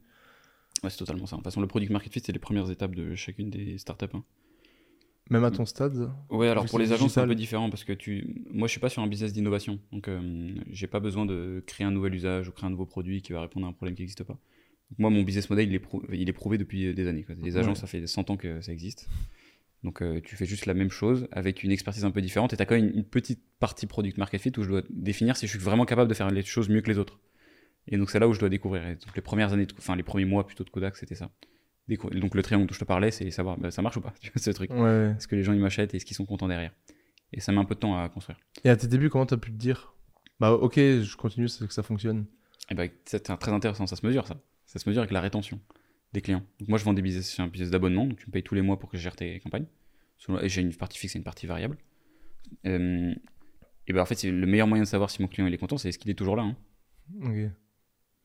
Et dès le début, euh... Ouais, donc dès le début tu mesures en fait Il reste- de. oh, je veux dire, dès le début, il restait. Toi, t'es. Euh, non, non, pas du tout. Non, non, non. Ah, ok. Non, au démarrage, j'en ai. En fait, c'est ça. J'ai une partie qui restait beaucoup, une partie qui restait pas. Donc, je me suis posé la question c'est quoi la différence entre les deux? Qu'est-ce que j'ai fait Tu vois?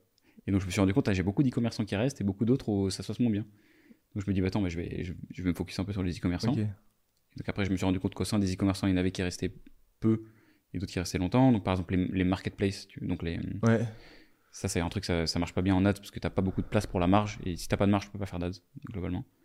Et du coup, les DNVB, je me suis rendu compte, c'est vachement bien au sein de l'e-commerce. Euh, ça, ça reste bien parce que ils ont des brands, euh, donc des, des marques qui sont hyper exploitables en créa, c'est-à-dire peuvent faire des trucs très créatifs. Ils sont assez ouverts à ce que tu leur proposes des choses. Ils ont du budget, ils ont compris le digital. C'est hyper facile de bosser avec eux. Donc, ça a été les bons clients pour moi. Le seul problème de ça, c'est quoi? C'est que c'est des marques qui ont moins de budget que les marques e-commerce hyper euh, installées. Parce que c'est pas encore des, des énormes Voilà, boîtes. donc j'ai fait mes armes moi sur des clients très très durs où euh, ça compte les euros, etc. Donc maintenant, ce qui fait que maintenant, dès que je bosse avec d'autres boîtes euh, beaucoup plus grosses aujourd'hui, des 100, 200 millions de annuels, kiffes. c'est facile en fait. Bah ouais. Bah, j'imagine moi, si demain je dois bosser avec quelqu'un, je lui dis Attends, gros, euh, Ouais, qu'est-ce que tu vas faire de mes 2000, 3000 balles Voilà, là c'est ça. Tu... Montre-moi tout ce Ouais. que tu fais. Exactement. Et tu vas attendre le, le, le ROI maximum.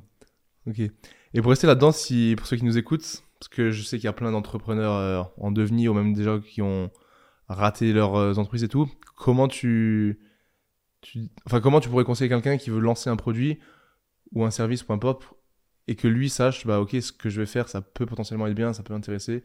C'est quoi les étapes nécessaires à la création d'un nouveau truc?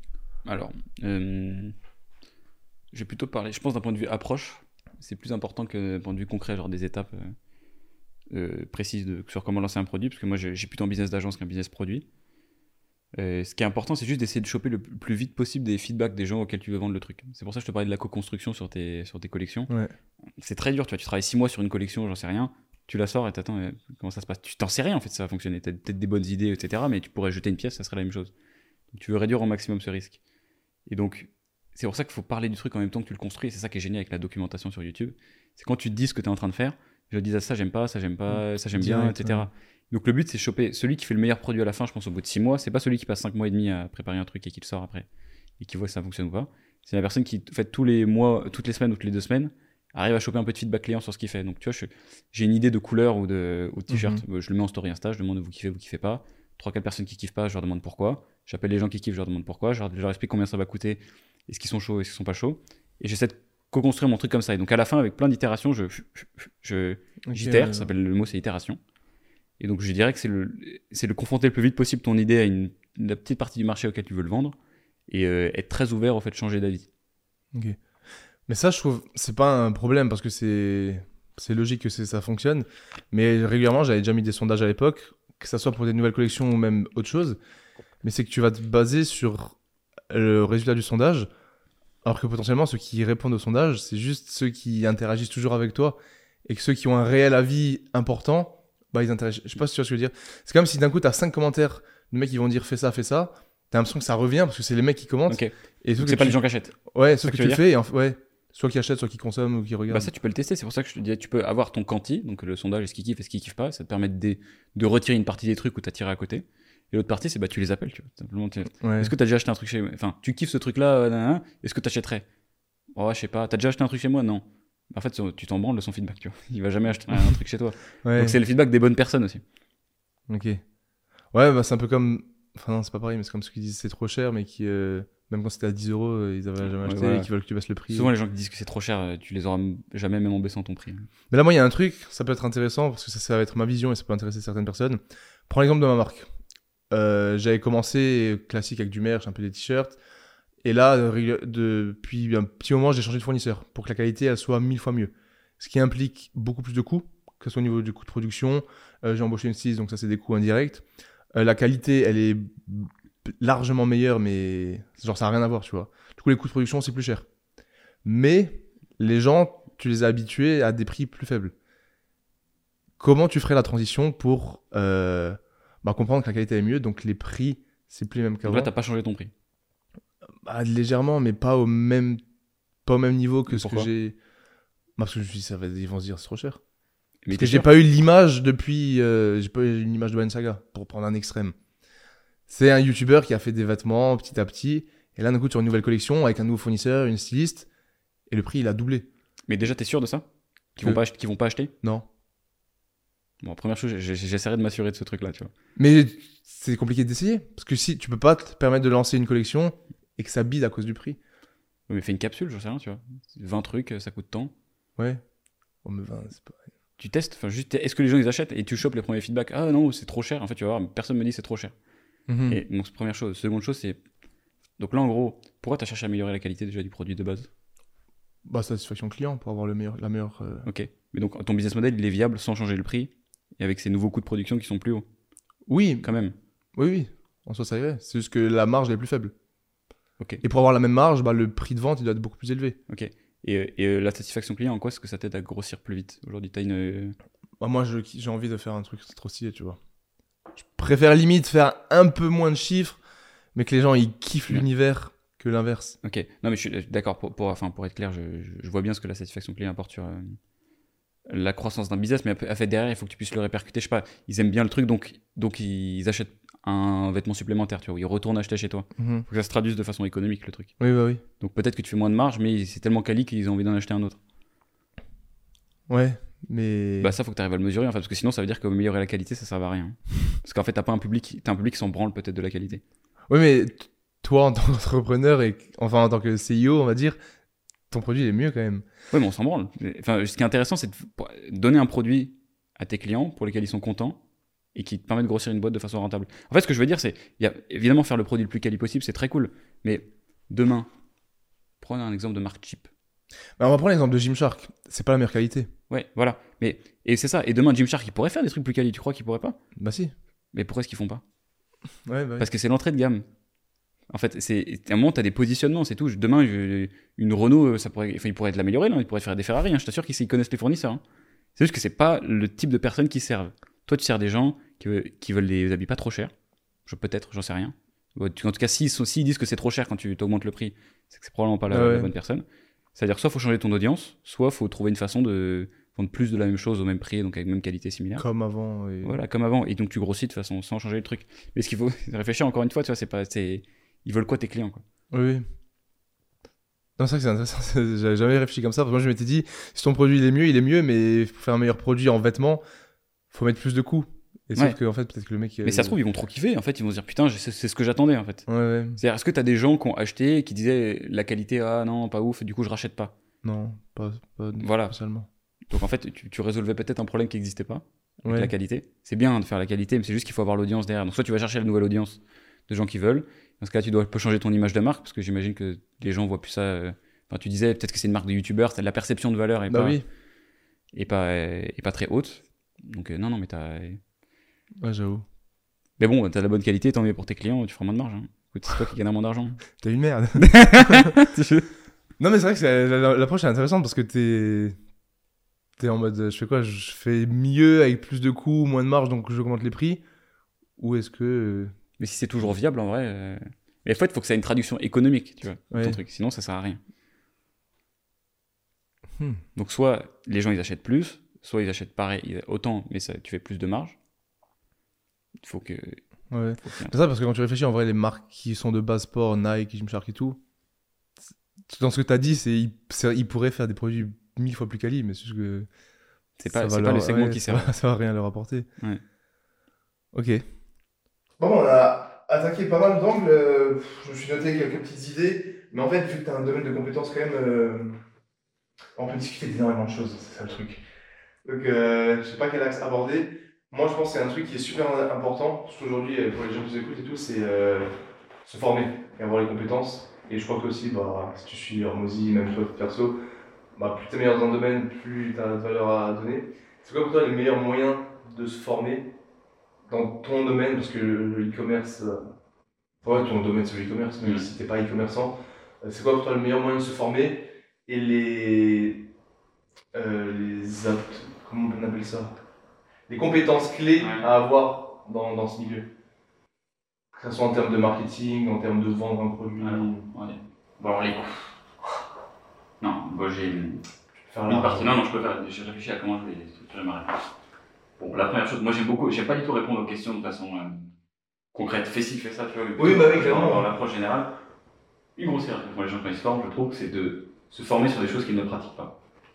Euh, je l'ai beaucoup fait sur la muscu par exemple. C'est-à-dire que je pense avant d'aller à la salle, pendant un an, je regardais des vidéos de muscu. Je connaissais tout, mais j'avais jamais mis les pieds dans une salle. Et donc tous les gens, en fait, souvent, tu vois, les, les gourous d'internet, ils nous disent euh, il faut se former, etc. Et, euh, et les, du coup, les, les- les disciples, donc les gens qui regardent, euh, le répètent. Et donc ils se forment, ils se forment, ils se forment, mais ils font rien. Donc la vraie différence entre une formation qui, est utile et une formation qui n'est pas utile, c'est est-ce que tu as un domaine où tu peux t'exprimer? Parce que c'est pas du tout la même chose d'apprendre quelque chose quand tu as vraiment un problème. Tu vois. Quand tu es sur un site internet, tu veux faire une, je sais pas, une page pour dé- décrire ton produit et tu n'arrives pas à faire ta page, et bah, la formation sur comment faire une page, tu la regardes pas du tout avec le même œil. Tu en apprends dix fois, enfin, dix fois plus que ce tu- si tu l'as regardé comme ça, tu sais pas quoi, Bah, comment s'en servir. Donc je dirais commencer par le inverser, de pas dire on va se former puis exécuter, et t'exécutes et ensuite tu trouves les formations qui te permettent euh, de continuer à exécuter. Donc tu commences avec la fin en fait.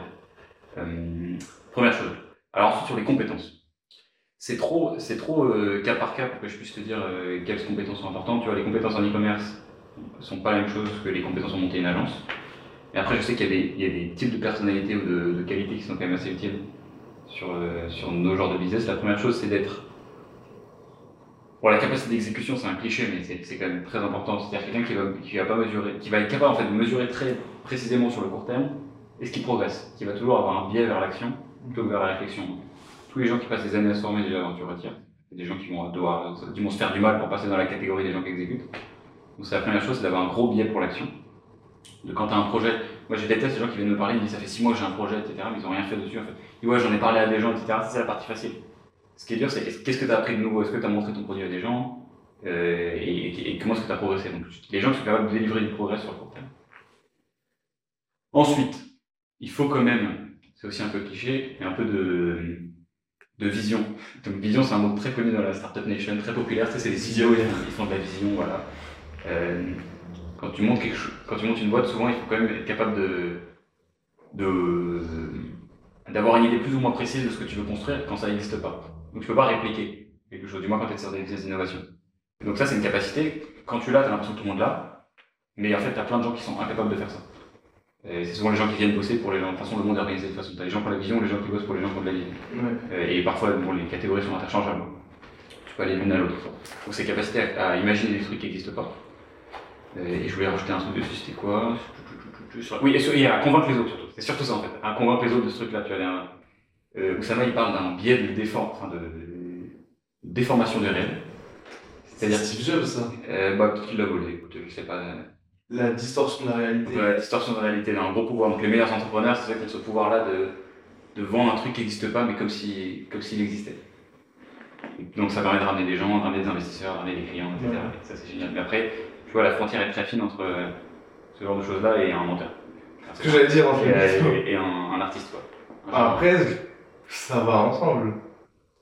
Bah. Enfin, t'as le, t'as le mytho et le mytho. Ouais.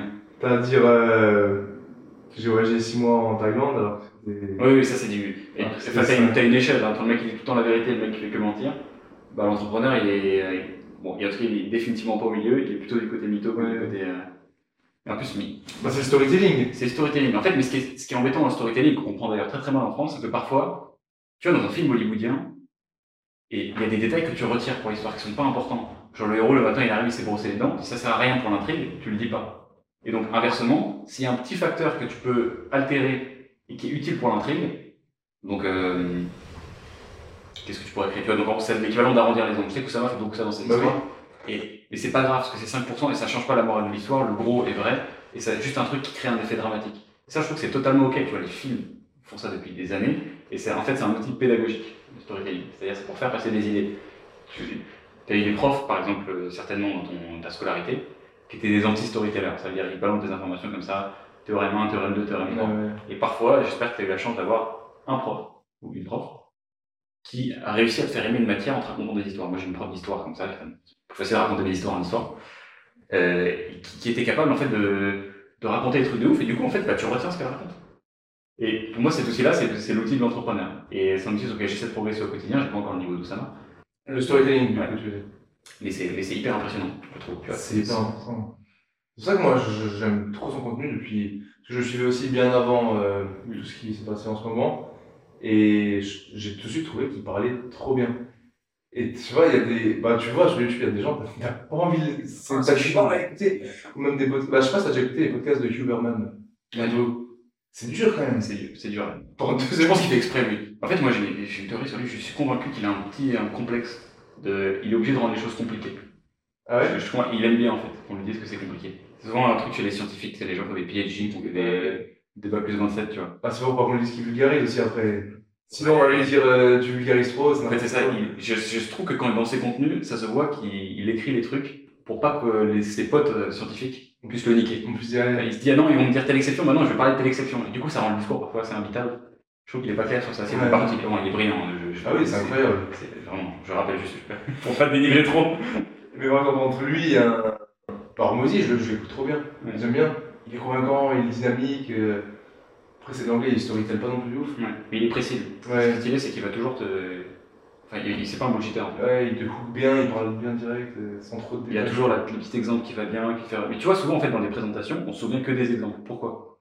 Tu peux dire des, des conférences, je suis allé il y a deux ans, je me souviens plus c'était quoi le thème de la conférence, je me souviens juste de l'histoire qui m'a raconté le mec. Parce que ça rend dans ton cerveau, il est construit comme ça. Tu retiens les Bah, histoires. tu crées. Tu te souviens du roi lion par cœur, tu te souviens de. Alors que tu l'as maté qu'une seule fois, ou, ouais, ça m'étonnerait d'ailleurs, tout le monde l'a maté des dizaines de fois. Non. Euh, Oh. pas toi C'est parce que t'appelles Théo Lyon. Mais.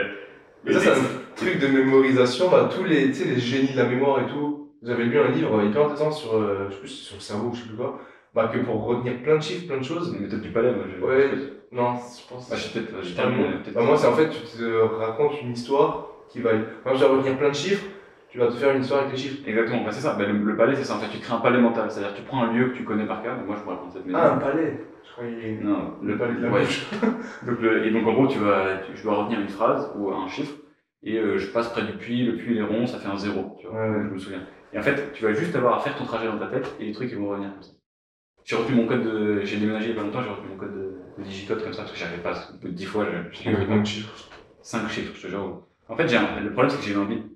J'ai eu un bip, donc j'ai bipé tout le temps. Et ensuite, je me retrouvais. Et à chaque fois, je sortais mon téléphone, c'était un flemmard. Ouais. Comme quand tu dois aller quelque part et tu. Même si c'est à 300 mètres, tu mets Google Maps. Tu vois, ça tourne toujours. Désolé les gars pour ces 10 minutes de son euh, un peu moins agréable. J'ai oublié d'allumer les micros. Allez acheter des trucs sur le site bah, d'Athlete là pour qu'ils puissent Payer s'acheter un- s'acheter un- une monteuse. euh, Quelqu'un quoi. Terrible. Euh, du coup, tu disais le storytelling, c'est l'outil de l'entrepreneur. Euh, Est-ce que tu penses que c'est essentiel? Bah ouais, en fait, j'ai l'impression que c'est dans quel que soit le domaine où tu vends un produit, un service. Alors, là, bon, le storytelling, c'est juste parce que là, la question en fait dont on, tu m'avais posé au démarrage, c'est quoi les compétences pour monter Ouais. une boîte? Mais en fait, avant, avant le storytelling, tu as toutes les compétences opérationnelles qui sont très euh, différentes selon ce que tu montes comme boîte, hein, vraiment. Donc, faut savoir faire du produit, savoir faire de la vente, etc. Et le storytelling, c'est vraiment c'est le, le, la cerise en fait derrière. Le Graal. C'est ouais. sur le travail du CEO quand tu dois convaincre des gens. Donc, c'est utile en sales. C'est utile pour convaincre des investisseurs, etc. Des trucs dont on a déjà parlé. Mais euh, c'est le- c'est pas les storytellers qui montent les meilleures boîtes. hein, Oui, par oui. contre, hein. Mais C'est ça qui est dur parce qu'il y a en fonction de, de, de ta niche et de ton business ou ce que tu aimerais faire, il y a tellement de choses différentes. Ouais. Et il n'y a pas de. C'est dur parce que parfois j'aimerais bien tu sais, poser des questions, euh, bah là, pour que tu sois là, tu vois, ou autre, avec des points clés pour que les gens ils puissent apprendre des choses. Mais il n'y a pas en fait. C'est Tout est tellement différent. Bah, oui, c'est ça, exactement. Mais c'est ça qu'il faut accepter. Et c'est pour ça que c'est très dur. Et moi, j'aime pas du tout tout le contenu entrepreneurial qui se produit sur YouTube en ce moment. C'est parce que c'est essayer de faire des généralités d'un truc qui ne l'est pas, qui est pas généralisable. Mais c'est pour répondre aux, aux demandes du, des- Ouais, du marché. ils sais. veulent euh, ouais, euh, 10 astuces pour être un bon entrepreneur. Mais en fait, il y a plein de présupposés dedans. Tu vois, même quand ils parlent, dedans, ok, bah non, bah, ok, donc tu parles de start-up. Ouais, D'accord, ça veut dire qu'un mec qui monte un resto, ça marche pas pour lui. Euh, Et euh, c'est en fait, soit tu la déclares, euh, ta niche, enfin ton audience à laquelle tu, tu cibles, soit tu fais un truc, un gloubi-boulga de, Mais, de de, je sais pas quoi. ouais. Bah ouais, mec, tout ça le monde. Ça fait 10 ans que je fais des vidéos de muscu, je mets une FAQ, on me demande c'est quoi les meilleurs exos pec, tu vois. Ouais. Je dis, mec, c'est- sinon parfois je reçois des messages sortis nulle part. euh, Est-ce que je- je bois du jus d'orange, c'est bien? Sais. C'est comme si je te demande. euh, sais J'ai fait une page de vente, est-ce que c'est bien? Bah peut-être. Je sais pas, qu'est-ce que tu fais T'es qui? Non mais ouais. Mais en tout cas, le storytelling, c'est quelque chose que j'aimerais bien aussi euh, m'y mettre à prendre parce que je trouve c'est hyper intéressant. Et j'ai l'impression que c'est un marché qui, qui est en, pas en expansion, mais en fait, je vois le nombre de mails que je reçois.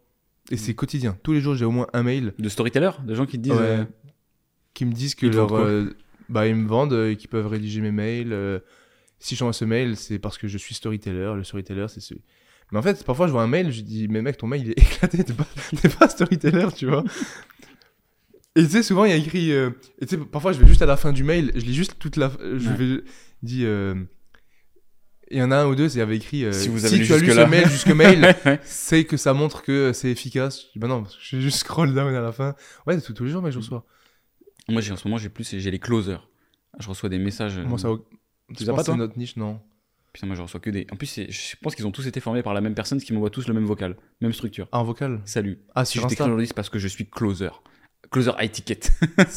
Les high tickets. Oh, ouais, j'en peux plus, gros. Pour nous écoutent, un closer, c'est le mec qui va closer un, un Bah, contrat. je sais pas, sais pas si la définition va être beaucoup, mais c'est la personne qui va faire la- l'acte de vente, enfin, qui va faire signer le contrat au client. Et c'est ce que toi, tu fais pas du coup avec Kodak vu que t'as fait YouTube, ce que tu m'as dit au début. Ouais, alors si, bon, t'as quand même toujours un sales, donc Oui, vous en avez un quand même. vendeur je qui, qui va prendre le call. et- Mais qui est en CDI chez moi, c'est pas un closer, je sais pas, je trouve ça bizarre, c'est en mode c'est. J'arrive pas à imaginer. Toute la journée, t'appelles des gens. Ouais, bah, le travail, ça va, je comprends. Mais le mot closer, parce qu'en fait, c'est un vendeur, c'est un sales, c'est Ouais. pas nouveau. Ouais, mais c'est stylé, closer. Closer de high ticket. Ouais, high ticket closer, c'est vraiment un mot d'enculé, t'as envie de mettre des claques. Tu en- connaissais euh, Dan Locke Ouais, Ça je déteste. Parce que maintenant que t'as dit closer, je me rappelais que j'ai regardé au tout début son contenu et j'ai oublié ce qu'il faisait avec son pistolet à billets. il a un pistolet qui a des billets. Ah ouais? Et soit dans les vidéos, il est là. You wanna sell high ticket? Il jette plein de billets comme ça. Ah, vraiment pas ma cam. Ah, lui, le seul truc qui est stylé, c'est le nom de son bouquin, je trouve. La fuck you money, je trouve que c'est une notion qui est intéressante. J'ai même pas vu qu'il a fait un livre. Bah, je pense que c'est pas lui qui a inventé d'ailleurs. Ouais. Il dit que ton but c'est de gagner assez d'argent pour pouvoir dire euh, du coup fuck you à n'importe qui. Ouais.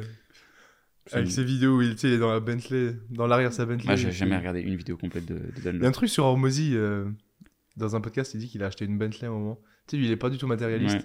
Il dit à un moment, il se disait qu'il a tellement gagné qu'à un moment, faut qu'il achète un truc de ouf. Et il a acheté une Bentley à 250 000, je crois, ou 300 000. Et le mec en face lui dit, et du coup, euh, ça t'a fait quoi? Il dit, oh, j'ai acheté, ça m'a rien fait. Et je l'ai revendu, je crois. ouais, c'est ça, il a tout revendu. Ouais, il, a fait son... il a fait un vlog, là. Je sais pas si t'as Ah vu. ouais j'ai vu, j'ai vu. ouais. T'as vu quand il parle du jet, là? J'ai regardé, ouais. Il dit, le mec, c'est quoi, 50 000 dollars le jet? C'est quoi cette histoire? Ouais, il fait baisser le prix parce qu'il y avait une, une tempête ou Ouais, quoi, là. ouais. Et il dit, euh, bah, il est avec Leila, avec sa copine, Mm. sa femme. Et quand il dit, le mec nous a dit 50 000. Je dis, bah non. Et elle, en même temps, bah, on prend Ouais, ouais. 50 000. Mais Hermosi, qui est- c'est fou. hein. Comme ce gars, euh, je résonne avec tout ce qu'il dit. Mais il est fascinant. Ça serait intéressant de décortiquer pourquoi est-ce que ça marche. Tu l'as découvert quand? Je l'ai découvert il y a peut-être un an et demi, un truc comme ça. Moi, c'était genre mai dernier, Ouais. 2020. Bah oui, on n'est pas encore. Ouais. Bah, il était petit, je crois. Mais enfin, à l'époque, il faisait des vidéos qui étaient dégueulasses. Je me souviens, il était dans une, ch- dans Mais- une chambre euh, horizon, Mais enfin, encore verticale. Il fait toujours? Bah par, parfois. Je sais pas si c'est des anciens contenus. Ouais, c'est son bureau, mais il dit que. Je sais pas si t'as la raison. Il dit que c'est parce qu'il est distrait par rien. Il est dans son. Il est trop hardcore. Je me souviens, en fait, t'ouvres une vidéo d'Alexandre Mozi, t'as jamais vu ça avant. C'est un mec super stock avec une stache, avec un truc sur le pif là pour pouvoir respirer. Je sais pas ce que c'est. Ça, bah ouais, ça, il y a un ou deux influenceurs américains, pareil, ils le mettent. euh, Les nos, nos strips là. c'est pour mieux respirer. Et, euh, et, euh, dans une salle verticale, il y a pas de fenêtre. Le mec qui te parle, il, souvent, il- en plus, il était avec un vieux tableau, tu sais, où il écrivait des trucs, là, comme ça. Tu dis, mais c'est quoi ce mec, tu vois? Mais je pense que c'est du marketing. Tu peux pas dire, je me mets dans une pièce de 2 mètres carrés sans fenêtre parce que je... bah, si, tu bosses mieux, mais. Bah, Lui, je pense qu'il est vraiment hardcore comme ça. hein. Ouais, mais j'ai l'impression que. J'ai l'impression que je le suis aussi, mais si tu le mets en avant, c'est que tu veux que les gens aient cette image de toi. euh, Euh, je sais pas, ça- moi, je sais pas. Je voyais vraiment, en fait, ce qui, ce qui me fascinait avec ce mec, c'est que t'as l'impression qu'il s'en bat les couilles, en fait. Mais pourquoi tu. avec ses crocs. Avec ces putains de crocs. T'as déjà vu son réel Insta où il explique pourquoi? Non Il dit que c'est parce que là, il, bah, il a changé de crocs, il a trouvé une nouvelle paire. Horrible, une espèce de sandale d'escalade. Oh là là. Et il dit Je peux ne pas mettre de chaussettes, mes pieds ils transpirent pas. Je peux aller au resto avec, sans être euh, Et en crocs, genre moche. Ouais. sans être moche. Ouais, mais c'est ce qu'il dit. Il dit derrière, si je vais m'entraîner, je peux m'entraîner. Si on va à la piscine, je peux aller à la piscine. En Et fait, t- c'est- ouais, mais Et il dit Toi, t'es fucked up parce que tu dois te changer à chaque fois. Et pareil avec sa chemise. Il, il dit que. Tu sais, il a le débardeur et sa chemise. Mhm. Il dit bah, qu'il peut la laisser ouverte, qu'il peut remonter les manches, qu'il peut fermer les manches c'est et trop, fermer. c'est trop, c'est Il dit que trop. du coup, avec une tenue, il a 5 modes. En fait, c'est un mec, il, il choisit tout pour la. C'est fonctionnel. C'est terrible. Il y a pas de. Je sais pas. C'est d'ailleurs ça qui est un peu bizarre. Je suis pas sûr que ce soit un mec qui soit très. euh, Tu sais, on dit présent. Euh, Je sais pas si c'est un mec qui est capable de se poser comme ça, de rien faire et d'apprécier euh, de rien faire. Bah non. Bah t'apprécierais de rien faire? Bah, moi, je trouve que c'est un bon test de savoir si t'es heureux ou pas. Ah, mais c'est différent. Non, c'est totalement la même chose. C'est quand t'es tout seul avec toi-même, tu fais quoi? Est-ce que t'es content ou t'as toujours besoin de remplir Moi, ton moi, truc? je suis trop. Bah. C'est Naval d'ailleurs qui fait une citation comme ça. Si tu veux savoir, euh, connaître le- la qualité de ta vie, tu te mets tout seul pendant 30 minutes et tu fais rien. Bah mec, j'ai écouté un podcast en allant à Toulouse, le mec il a dit ça, il dit va au resto tout seul et, et regarde si t'es à l'aise avec tes propres pensées, avec toi-même et tu verras euh, si oui ou non bah, bah je pense que c'est pareil. Mm. Et moi mec, je kiffe. Bah là, j'ai à un moment, j'étais à- quand j'ai fait le podcast avec euh, Thibaut la semaine dernière à Albi, je suis allé au resto tout seul et tout. J'aime trop me poser seul. Je réfléchis au prochain projet, je- Mm. j'aime trop. Et les gens ils trouvent ça bizarre. Ouais. Et, et toi, Bah, Bah, moi j'adore, je suis exactement comme ça. c'est. Mais je pense que c'est ce truc d'entrepreneur. euh, Parce qu'au final, on est deux entrepreneurs. euh, Je pense que c'est un truc pense- d'introverti. moi. Ah ouais? Je sais pas si t'as pas l'air. T'es plutôt extraverti, non? Ah mec, je suis pas du tout. Introverti? Je sais pas, c'est un mix des deux. Je suis hyper à l'aise avec les gens. Mais moi, en tant que personne, j'irai jamais. Non mais. Je déteste me faire remarquer. Je. Ouais, mais c'est pas ça. C'est est-ce que tu te, quand tu as besoin de te reposer, tu vas voir des gens ou tu te mets. Bah non, tout seul. Ça veut- euh, Introverti, c'est se ressourcer dans la solitude. Ah ouais? Ouais. Ah, je pensais que c'était. Ça veut pas dire que tu parles à personne. Tu peux être très sociable et être introverti. Ok. Bah ouais, non, je suis absolument introverti. Et je pense que c'est, moi je pense que c'est un truc d'introverti ça. Et d'ailleurs c'est un truc que j'ai remarqué sur YouTube, c'est que j'ai l'impression que tous mes créateurs de contenu préférés, en fait, c'est tous des gros introvertis. Mais c'est pour ça, parce que tu te vois à travers eux, je pense. Ouais, peut-être, mais euh, j'ai l'impression que c'est un, théorème que j'ai vu il y a pas longtemps, c'est un modèle mental, je sais plus qu'est-ce qu'il a, a fait, ça s'appelle, euh, je vais le retrouver. Mais en gros, qui disait que tu as un biais psychologique qui fait que les gens construisent souvent des carrières sur des, des domaines sur lesquels ils sont nuls, en fait. Ils vont Mhm. parce que leur qualité leur semble évidente, ils disent non, mais ça c'est pas spécifique, vas-y, je vais, je, je vais faire une carrière dessus. Et donc, par exemple, les gros timides, ils vont faire euh, public speaker, tu vois.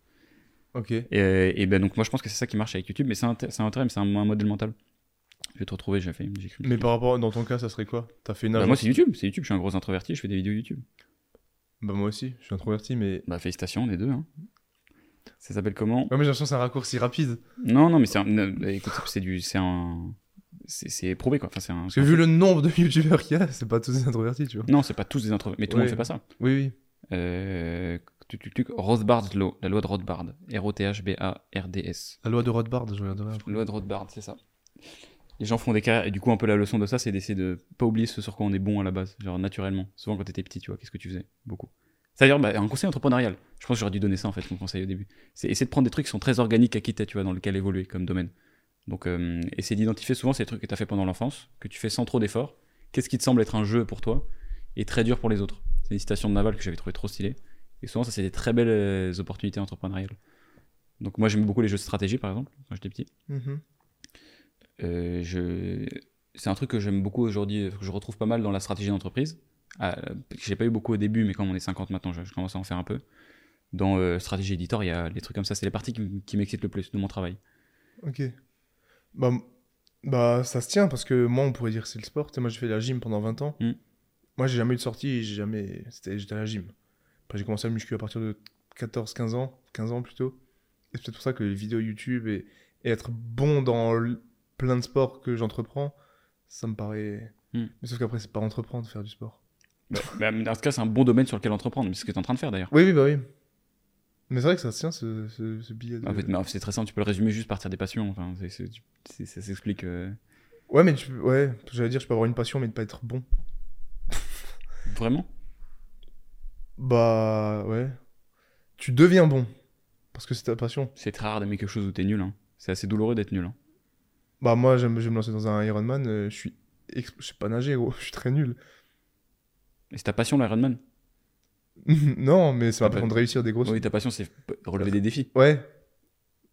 Oui, oui. Et donc, c'est parce que t'as réussi à relever des défis un peu, t'as couru ton marathon et tout. euh, Ouais. Et toi, du coup, c'est quoi ta passion? Faire grossir des trucs. ouais, c'est ça. Sans, Moi, sans sous-entendu. Il va sortir une marque de Viagra bientôt. Cialis. Oh. Euh, non, non, c'est- avoir des trucs qui. Les, les croissances exponentielles, en fait. De prendre un truc, je me dis tous les jours, je le fais grossir un peu plus, ça, ça m'excite. Tu vois, les intérêts composés de. Plus que créer. euh, Parce qu'en en soi, t'as créé ta boîte quand même. Mm. Mais. Je sais pas comment expliquer. Pour Parce que c'est absolument pas euh, péjoratif ce que je dis, mais en gros, t'as créé ta boîte qui aide les autres boîtes à grossir. Ouais. T'as pas créé. Par exemple, si tu bosses avec une boîte qui a créé un produit, eux, ils ont créé le produit. Ouais, Et, et toi, euh, tu fais grossir. Tu vois ce que je veux dire? Ouais, alors moi, je peux faire grossir ma boîte qui aide les autres boîtes à grossir. Ouais. Donc, euh, Ça t'intéresse pas de créer un produit, Non. une marque. Non, non, un- soit j'ai mon produit qui est mon produit d'accompagnement, tu vois. Qui est un- Oui, c'est ce que je veux dire. Mais je veux dire, un produit physique, réel. Non. Non, ça m'intéresse pas. Euh, cette partie En fait, ce qui m'excite, c'est c'est juste. euh, Moi, Ah, je pense que c'est deux choses. Optimiser les process. Non, ça je déteste, tu vois, optimiser les process. C'est juste euh, créer. Enfin, c'est tout simplement créer de la croissance. C'est pas gagner de l'argent. J'ai testé, j'ai. Je sais pas, je gagne plein, enfin, bah, plein d'échelles, beaucoup d'argent. Euh, et ça me, ça me fait, ça me fait rien. Ça fait vraiment ni chaud ni froid. J'ai essayé de. Ça, mec, je trouve ça incroyable. Ouais. Comme on a beau dire, on peut- il y a le fameux, c'est facile de dire ça quand tu gagnes bien, tu sais. Mm. Mais moi, je gagne beaucoup moins que toi. Bah, moi, je verse toujours pas de salaire, de toute façon, parce Mm. que j'ai réinvesti l'intégralité. Mais j'ai déjà eu des gros virements où, quand je lance une collection, genre, ça marche bien, tu vois. Des sommes que j'aurais jamais imaginées, comme toi. Mais je me dis, pourquoi, pourquoi que ça, genre? Mm. Je dis, pourquoi pas plus? Et j'ai j'ai dit à ma copine, je dis, mais je suis malade, ça, ça me fait rien. Mm. Si tu gagnes plus que genre euh, 99% de la population, et en mode bah. Mais c'est un bon test, ça, ça fait pareil que tout le monde. hein. Euh, Pour tout le monde, je pense. hein. Une au bout d'un moment, ça désensibilise, etc. Et puis de toute façon, ça s'appelle l'adaptation hédonique. C'est toujours le truc. euh, Tu, quand t'as 10 000 euros, t'adaptes ton, Bah oui, ton, mode de vie à 10 000 euros. Et puis après, et ainsi de suite. Donc c'est- donc c'est une très mauvaise métrique. Moi, ce qui m'excite plus, tu vois, si par exemple, dans 10 Million, là, j'ai le choix entre gagner 5 fois plus par mois et que mon chiffre d'affaires il bouge pas. Ou alors euh, gagner la même chose et mon chiffre d'affaires il fait il augmente, tu vois. Mhm. Je peux donc avoir une métrique à présenter en mode ah, on fait de la croissance. Ouais, ouais. Je prends la deuxième option mais tous les jours. Mais parce que t'as déjà cette base. Oui, exactement, et c'est ça. Et c'est probablement pour ça d'ailleurs, hein, parce que si, je- si je, je gagnais 2000 euros par mois, peut-être que je Ouais. pas le même. Que tu te verses un salaire là. Ouais, je me verse. euh, Je me verse Mensuel ou. Ouais, moi, je me verse un salaire mensuel. Je me verse entre. euh, pff, Ça a changé, là, je me verse rarement moins que 12 par mois. Ok. Et, et là, on est, on est en train de mettre des variables. Comment ça? Pourquoi autant? Pour toi, 12 Autant Ouais. C'est pas beaucoup, 12. Non, enfin. Non, mais je veux dire euh, par rapport aux charges et tout. Non, non, mais en fait, moi, j'ai du coup, j'ai une, euh, j'ai une holding, tu vois, qui est, euh, Mec, qui est gestionnaire de, de Kodak. Tout le monde a des holdings, enfin, tous les entrepreneurs ont des ce holdings. que j'allais dire. Bah, mec, si on... tu connais bien tout ça si on... Ça peut être la intéressant. base, mais je pourrais pas. Parce que moi, je, je sais qu'il faut que j'en fasse une parce que tous les gens que je rencontre, ils me disent qu'ils ont une holding. Mm. Et vu que j'ai plusieurs revenus aussi, je pense que c'est. Et pourquoi t'as fait ça du coup? Ah, parce qu'on est en France. non, parce qu'il y a l'impôt sur le revenu. En fait, ce que tu remplaces, c'est que tu remplaces l'impôt sur le revenu par l'impôt sur les sociétés. Mhm. Donc, au lieu de me virer. euh, quand- si jamais je veux me payer 10 000 euros par mois, Ça fait je vais 120 prendre 000. tout- ouais, je vais prendre toutes les charges. Je vais, je vais- net, tu vois, je veux toucher 10 000 euros. Je, tu- je rajoute toutes les charges que je vais payer avec Kodak, donc avec ma boîte. Et, euh, et moi, derrière, je vais payer des impôts de ouf dessus. Et quand tu, tu laisses 10 000 par mois, 120 000, t'es dans les tranches où tu te fais prendre. euh, 45 les euros. montants et les montants énormes, tu vois, des trucs de ouf. Donc une année, j'ai payé, mais genre, euh, je viens de finir de payer, j'ai payé combien? J'ai payé 28 000 euros d'impôts, je crois. Je me suis payé, j'avais pas d'holding. Je m'étais payé, je crois, euh, 110 000 à, à une année, net. Et 28 000 d'impôts de toi? En perso, ouais, j'ai payé 28 000 d'impôts. Après, moi, il y a les impôts Kodak qui sont bien, bien supérieurs à ça, évidemment. C'est quoi 30% Euh, ouais, c'est pas, ouais, ouais, c'est ça, ça, ça dépend. C'est une société? Ouais, c'est une SAS. Je ne sais plus combien c'est le, pourcentage. J'ai une... Ah, mais- une directrice financière qui, qui gère tout ça. Moi, je me dis que c'est pas toi qui fais tes Ouais. déclarations TVA. Et donc, du coup, après, tu fais une holding. Au lieu de te payer en perso, tu vas envoyer. Ça tourne toujours, c'est bon?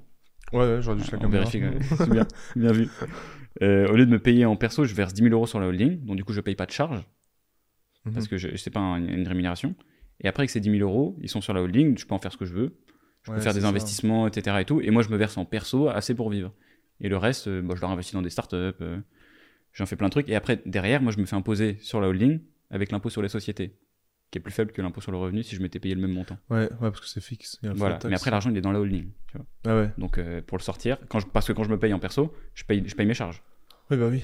Donc, le but, c'est justement d'arriver à passer le plus de trucs sur la holding. De... Et il y a plein de choses que tu peux, que tu peux faire. Et t'as envie de rester ici, en France? Ouais.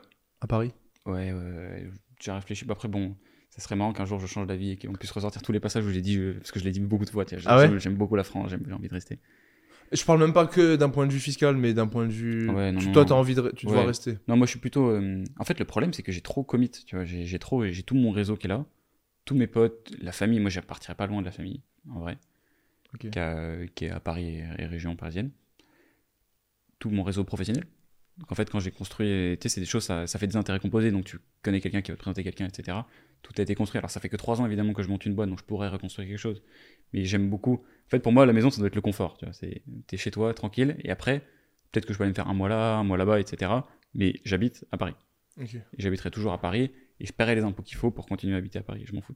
Ok, donc tu préfères vivre ici et partir de temps en temps Voilà, c'est ça. que partir et revenir en France régulièrement. Et exactement, j'irai pas m'installer euh, ailleurs.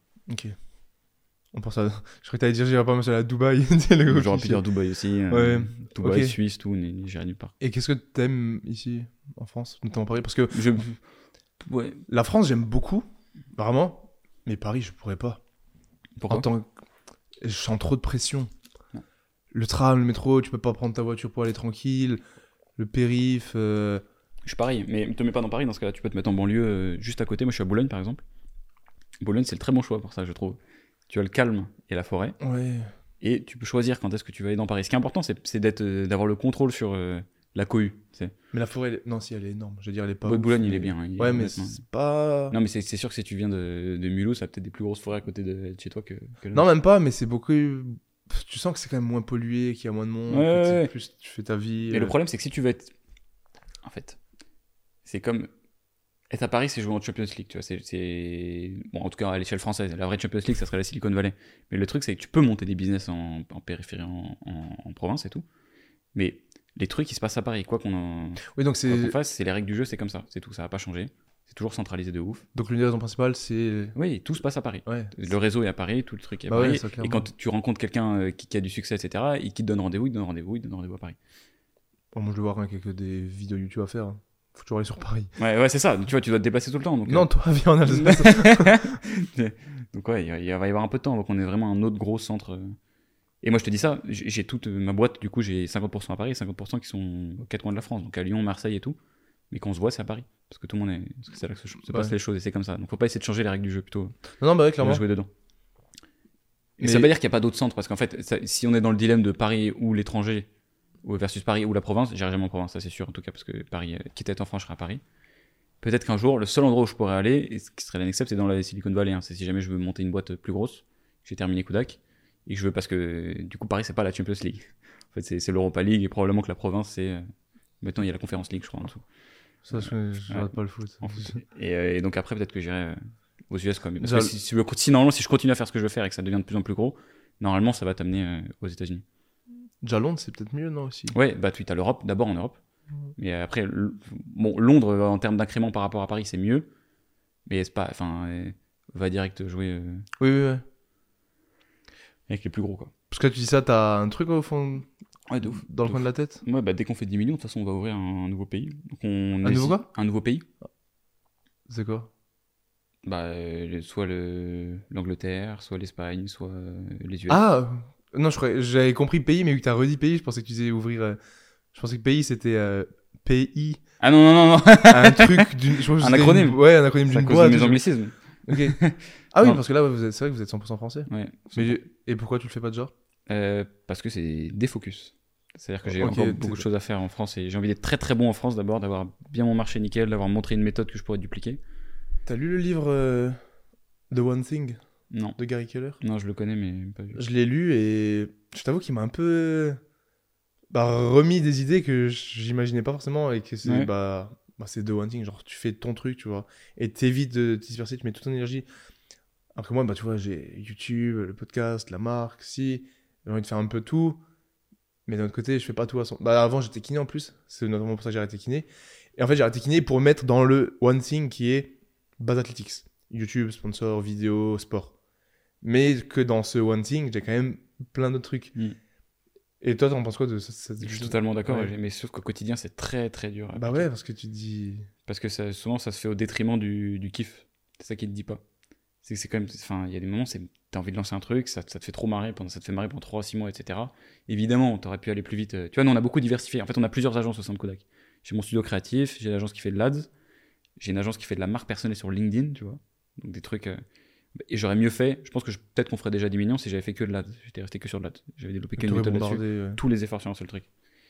Euh, mais c'est pas très marrant, c'est pro- c'est probablement une erreur hein, qu'on a fait. Ok. Et on a, c'est pour ça qu'on fait très attention quand on diversifie maintenant, parce qu'on en a d'autres qui sont en train de se préparer. Mais ouais, c'est que c'est c'est pas très drôle. Et puis après, tu vois, c'est- je trouve ça compliqué aussi de savoir le scope, tu vois. Et être focus, ça veut dire quoi? Est-ce que c'est, bah toi, t'es un bon exemple. Tu t'es Mhm. refocus, mais dans ton focus, il y a plein d'autres choses. Bah ouais. Et tu, et tu vas pas que te focus sur- le podcast, que ça rapporte pas d'argent. Euh, où est-ce que tu définis ton, ton scope, quoi? Bah, surtout que le podcast, il rapporte. euh, Bah, c'est de l'organique comme toi, YouTube. Ouais, c'est ça. Ça met du temps à, à payer, et puis tu gagnes pas d'argent directement, il n'y a pas encore de sponsor, malheureusement. Bon, sur, c'est- le... sur le podcast? Sur le podcast, si, t'en as un? Non. Mais t'as- tu t'es ton propre sponsor. J- Ouais, j'arrive même pas à imaginer. Tu sais que j'ai même parlé de la marque en plus sur le sponsor. Le- Ah il y a- bah, je le fais pour toi. il y a pas longtemps. Athletics. Il y a pas longtemps, j'écoutais des podcasts et c'est vrai qu'ils ils rabâchent ça. Les podcasteurs, ils rabâchent leur marque dans les Ouais, podcasts. bah, il faut, il faut. hein. Faudrait que je le fasse peut-être. ça, c'est un truc, c'est ouf. Genre, j'adore apprendre comment vendre. Bah, j'ai lu le livre de Hormozy, je sais pas si tu l'as lu d'ailleurs. Euh, One Million ouais, Dollar Offer là. ouais. Mais parfois, j'aime pas trop parler de. Pourquoi Parfois, je vais faire une story, je me dis, genre, vas-y, mec, c'est trop. Je sais pas, j'ai un truc de. Parfois, je me dis, c'est bon, gros. T'es pas un marchand de tapis, tu vois. J'exagère, mais parfois, j'ai- j'aime pas faire trop de stories pour dire. Alors qu'il y en a, mec, je les vois, atteindre des stories, et même des potes à moi. Il y en a, je les vois, je dis, gros, tu pas arrêter de mettre des stories sur tes Mhm. programmes, tu m'as saoulé. Mais ça marche. Mais sauf que moi, je. Mhm. Sans raison, tu vois, tu me demandes pourquoi, je. Ouais, ça, c'est un blocage hein, souvent mental qu'ont les gens et que j'ai eu aussi, hein, sur le fait de vendre. Tout court. Ouais, Moi, il y avait des gens, parfois, ils cherchaient des, des prestataires pour gérer leur campagne. Je parlais même pas de- du fait que je faisais de l'ad.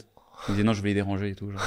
Mais gros, ce qu'il faut comprendre, c'est que c'est dans ta tête, hein, tout ça. Bah oui, clairement. Si t'es convaincu que t'aides les gens et que ton truc il est bien, c'est ton devoir en fait, même, hein, limite d'en parler. Bah oui. Sinon, il va aller chez un concurrent qui va être moins bien. C'est ouf, ça.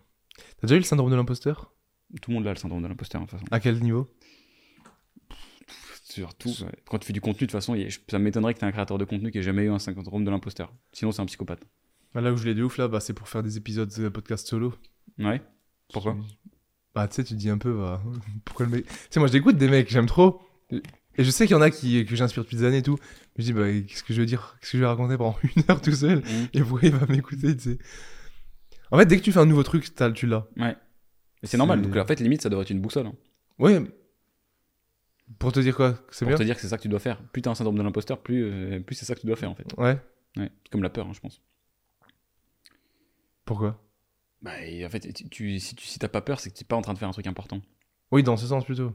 Donc je pense que syndrome de l'imposteur, c'est la même chose. Mais syndrome de l'imposteur, ce qu'il faut dire, c'est que c'est normal. En fait, ça veut dire que tu as un, un regard critique sur toi-même et que tu as vraiment à cœur de, de faire un truc bien. Bah oui. Et donc du coup, ce qu'il faut dire, c'est ok, merci beaucoup syndrome de l'imposteur, mais je vais faire le truc quand même, tu vois. Je fais le truc quand même et je vais laisser le, le public décider. Je vais pas mettre de jugement je vais publier un truc, sortir un épisode et on va voir. Ça, c'est le pire truc de pas se lancer quand. Parce qu'en plus, surtout, que ton est- chaque jour où tu te lances pas et tu as envie de te lancer, ton estime de toi, elle prend des... Ouais. un coup, tu vois. Ok, grosse merde, t'as toujours pas lancé. Tu fonctionnes aussi comme ça? Euh, bah, je, je sais que mon- naturellement le cerveau le fait, mais c'est pas très productif comme. euh, Parce que je trouve qu'on est. Genre de ce qu'on a dit un peu en off et même là, Ouais. genre j'ai l'impression qu'on a. On se rejoint sur énormément genre de façons de penser. Bon, après, je pense qu'on a.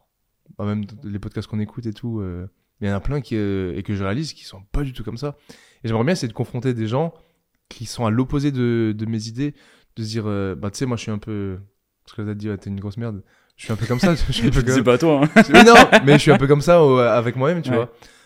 Par exemple, si là j'ai l'objectif, euh, si je fais pas un jour un million avec euh, mon entreprise, pour moi j'ai raté, tu vois. Mm. Parce que c'est que j'aurais même pas été capable de faire ça. Et la personne à qui j'étais hier, il me dit, mais non, pas du tout, faut pas se dire ça. Je dis, bah si, gros. c'est que, regarde combien de milliers de personnes ont réussi, et moi j'ai même pas été capable de le faire. Mm. Tu connais l'expérience avec les rats Tu sais, où il y a les rats et le fromage et le, et le chat? Devant et derrière? Ouais. Exactement. Ah, bah, Hormozy, Bah, c'est Hormozy qui en parle. avec Ah, Chris, Willi- c'est- avec ah, c'est Chris Chris Williamson. Ah oui, c'est ça, ils en parlent tous les deux. J'allais dire, je croyais que c'était l'un ou l'autre. Non, non, c'est crois qu'ils en parlent tous les deux. Bah, tu sais, vas-y, si tu veux raconter trouve ça trop rapidement. stylé. Donc en gros, Ah, c'est- incroyable. Ouais, ils essaient de mesurer euh, le. Bon, en gros, t'as as une souris. Ils veulent mesurer la puissance de mouvement de la souris, et donc ils font deux expériences. Et la première expérience, ils mettent un fromage devant, ils regardent à quel point est-ce qu'elle court. Il y a une petite ficelle qui est, qui est accrochée. Euh, elle court à une force qui est importante. Et ensuite, derrière, ils font des bruits de chat. Et donc là, elle court, et ils mesurent qu'elle court beaucoup plus vite. Et donc en gros, le truc, ça sert à démontrer que les motivations de j'essaie de m'enfuir de quelque chose, donc probablement l'équivalent de t'es une grosse merde, sois pas une grosse merde, etc., sont beaucoup plus puissantes que les motivations par euh, l'aspiration. Alors, en revanche, elles sont beaucoup plus. Moi, ce qui m'embête avec ça, c'est qu'elles sont très difficiles à vivre. hein, tu vois. Je trouve que c'est- jamais agréable, de façon de s'auto-flageller, de... De, de tout le temps être en rébellion contre un truc, d'être en guerre, parce que souvent c'est ça aussi une manifestation d'essayer de fuir quelque chose, tu vois, si je veux détruire ce truc-là, etc. Donc je pense que c'est très utile pour se lancer, tu vois, de fuir quelque chose, mais faut pas oublier, tu vois, d'avoir un fromage aussi. Ouais. Et, euh, et qu'en fait, ton. Ce qui est beaucoup plus productif d'être son meilleur ami, tu vois, plutôt que de- qu'être son premier détracteur. Après, ça va aussi comment tu réagis face aux circonstances externes qui te. Hmm. Moi, je sais que je réagis facilement au, au coup dur, on va dire. Ouais. guillemets. Ça, ça- ça te mine. J'arrive à m'ex... Non, justement. J'arrive à me externaliser facilement. Ah, donc tu les, tu les vis bien. Ouais. Bah, c'est pour ça que je m'intéresse pas mal au stoïcisme depuis. Mhm. J'ai découvert tout ça grâce à Hormozy, mec. hein. Hormozy, c'est mon étoile, gros. Mm. Non, mais en fait, je me suis- j'ai réalisé que beaucoup de choses dont il parlait, ça me correspondait énormément. Mm. Et notamment, et c'est sur ça que j'aimerais faire pas mal de podcasts aussi pour aider les gens à pouvoir euh, faire la part des choses et tu sais, tous les trucs, ce que tu peux pas contrôler, de toute façon, euh, tu peux rien faire, tu vois. Et, je- et quand je parle de ça à des gens, c'est, je pensais que c'était acquis chez tout le monde, mais pas du tout. C'est devenu la mode le stoïcisme. hein, Ouais, mais c'est pour ça que je en parle pas parce que j'ai pas envie de passer pour le gars euh, euh, sorcier. Mais du coup, j'ai acheté pas mal de livres dessus pour les lire. Ouais. Parce que je me suis dit, si je prétends que ça me plaît, bah faut au moins que je me renseigne dessus. Et plus je lis dessus, plus je vois des choses, plus je me dis, bah c'est totalement Mm. mon truc. T'as acheté quoi? Bah, le classique de Marc Mar- Aurèle, Marc Aurèle, ouais. Penser à moi-même. Et là, je viens de recevoir un nouveau. C'est How to be Stoic. C'est. Ryan Holiday, ça, non? Non, non, non, même pas. Il en parle beaucoup, lui. C'est un livre, je te montrerai après, et c'est. Dans la préface, il y a écrit euh, il nous montre comment euh, vivre au monde d'aujourd'hui grâce au Mm. concept du stoïcisme. Ouais. Bah, le stoïcisme, c'est intéressant. hein. C'est un truc, moi, que j'avais beaucoup étudié, du coup, en prépa. Ah ouais? Ouais, parce que. Euh, toi, euh, toi, par. à titre perso? Non, non, en prépa, j'avais beaucoup de cours Ah, sur. En fait, on- t'as un- en prépa, tu as un thème de, en philo, donc ça s'appelle culture générale. Ah bah C'était la nature, le thème. Et dedans, tu as forcément des trucs de stoïcisme, de comment tu, te comportes avec, euh, avec la nature. Fou, nature, ouais. fait, nature, c'est un mot qui, est- qui a plein de mots, tu vois. Qui a plein de sens, pardon. Et donc, le stoïcisme, on avait beaucoup parlé, mais tu- en fait, euh, mon expérience personnelle du stoïcisme, c'est que c'est assez. euh, C'est pas non plus souhaitable d'être full stoïque, tu vois. D'être un, moine qui réagit à rien, etc. Tu faut quand même vivre dans son environnement. Parfois, tu peux être triste, parfois, tu peux être super heureux, etc. Il faut pas non plus. euh, parfois, les gens s'en servent pour justifier de refouler les émotions. Euh, et du coup, bon, ça, ça fait que. Tu vois, je pense que c'est un truc que Alex Hormozy et Yomi ont en commun. C'est que c'est des gens. Il n'y a pas d'émotion qui, qui, qui va transparaître. Ils, ont, ils arrivent, il y a un but, un objectif. J'arrive quoi qu'il arrive. Je peux être triste, je peux être, me rendre misérable, etc. Et, tout. et ça en fait des concurrents très dangereux d'ailleurs. C'est-à-dire Bah que oui. les gens ils sont prêts à s'infliger tout ce qu'ils veulent pour, euh, pour arriver à leur objectif. Moi, j'ai pas trop cette méthode-là. Je- je- J'ai quand même un, un souci du voyage, tu vois, de la qualité de, de comment je vais me rendre jusqu'à la, jusqu'à la destination. Ouais. Et donc, ouais, tu vois, stoïcisme a des limites. C'est important pour, euh, pour des trucs euh, assez classiques, tu vois. Tu vas pas être. Moi, ce qui me fume, c'est par exemple qu'il y a des gens qui sont tristes quand il pleut, tu vois. Il pleut et ça leur mine leur journée. Putain, il pleut, il fait froid, etc. Ils font que se plaindre. C'est un bon outil pour apprendre à moins se plaindre. Mais après, parfois, c'est c'est ok, tu vois, on est humain de se faire submerger par des émotions, mais parfois c'est trop beau, tu vois. C'est quand t'es amoureux de quelqu'un, quand t'es quand t'es super heureux parce que tu viens d'avoir une super nouvelle, Bah ouais. quand t'es triste parce que tu viens de te séparer ou j'en sais rien, quelqu'un qui meurt, tu vas pas faire le stoïque en mode non, je ne contrôle rien, je peux pas changer sa mort, etc. Non, t'es frérot, t'es triste, enfin, alors, euh, et accepte-le. Ouais, mais pour certaines personnes, c'est même pas volontaire. J'ai fait un podcast là avec Eric euh, chez lui, je sais pas quand il va sortir euh, par rapport à ce podcast, où il voulait, parce que j'ai déjà fait un avec lui, mais là il voulait plus parler de moi au niveau de mes émotions, euh, comment je me comporte avec ma copine, etc. Parce qu'il dit, bah dans ton contenu, t'es vachement masculin, la perf et tout, mais on me voit jamais parler de ce genre de choses. Et du coup, il voulait un peu ma vision dessus. Et c'est vrai que moi, je suis pas quelqu'un qui ressent facilement des choses. Et c'est pas pour. Tu sais, parce que parfois, quand tu dis ça, c'est genre. je suis un bonhomme et tout. Mm. Mais genre, on parlait, par exemple, lui, il me disait que. Et un autre pote avec qui j'ai fait un podcast, c'est deux mecs qui font du piano, par exemple, qui peuvent se faire pleurer en jouant. Ouais. Ça, c'est un truc pour moi, c'est ou même pleurer devant des films, tu vois, c'est extrêmement compliqué pour moi. Et pourquoi? Bah parce que je le ressens pas forcément. C'est comme parfois quand ma copine elle me montre un truc, un petit chat ou un truc terrible, Tu t'en branles je dis bah c'est pas. Ouais. Moi, je trouve que c'est une vraie skill, ça, par contre. J'ai l'empathie. Ouais. Oui c'est triste, mais ça s'arrête là. Oui c'est triste. Qu'est-ce que je, fasse quoi? Ou pareil des news, tu sais, elle reçoit une notice BFM.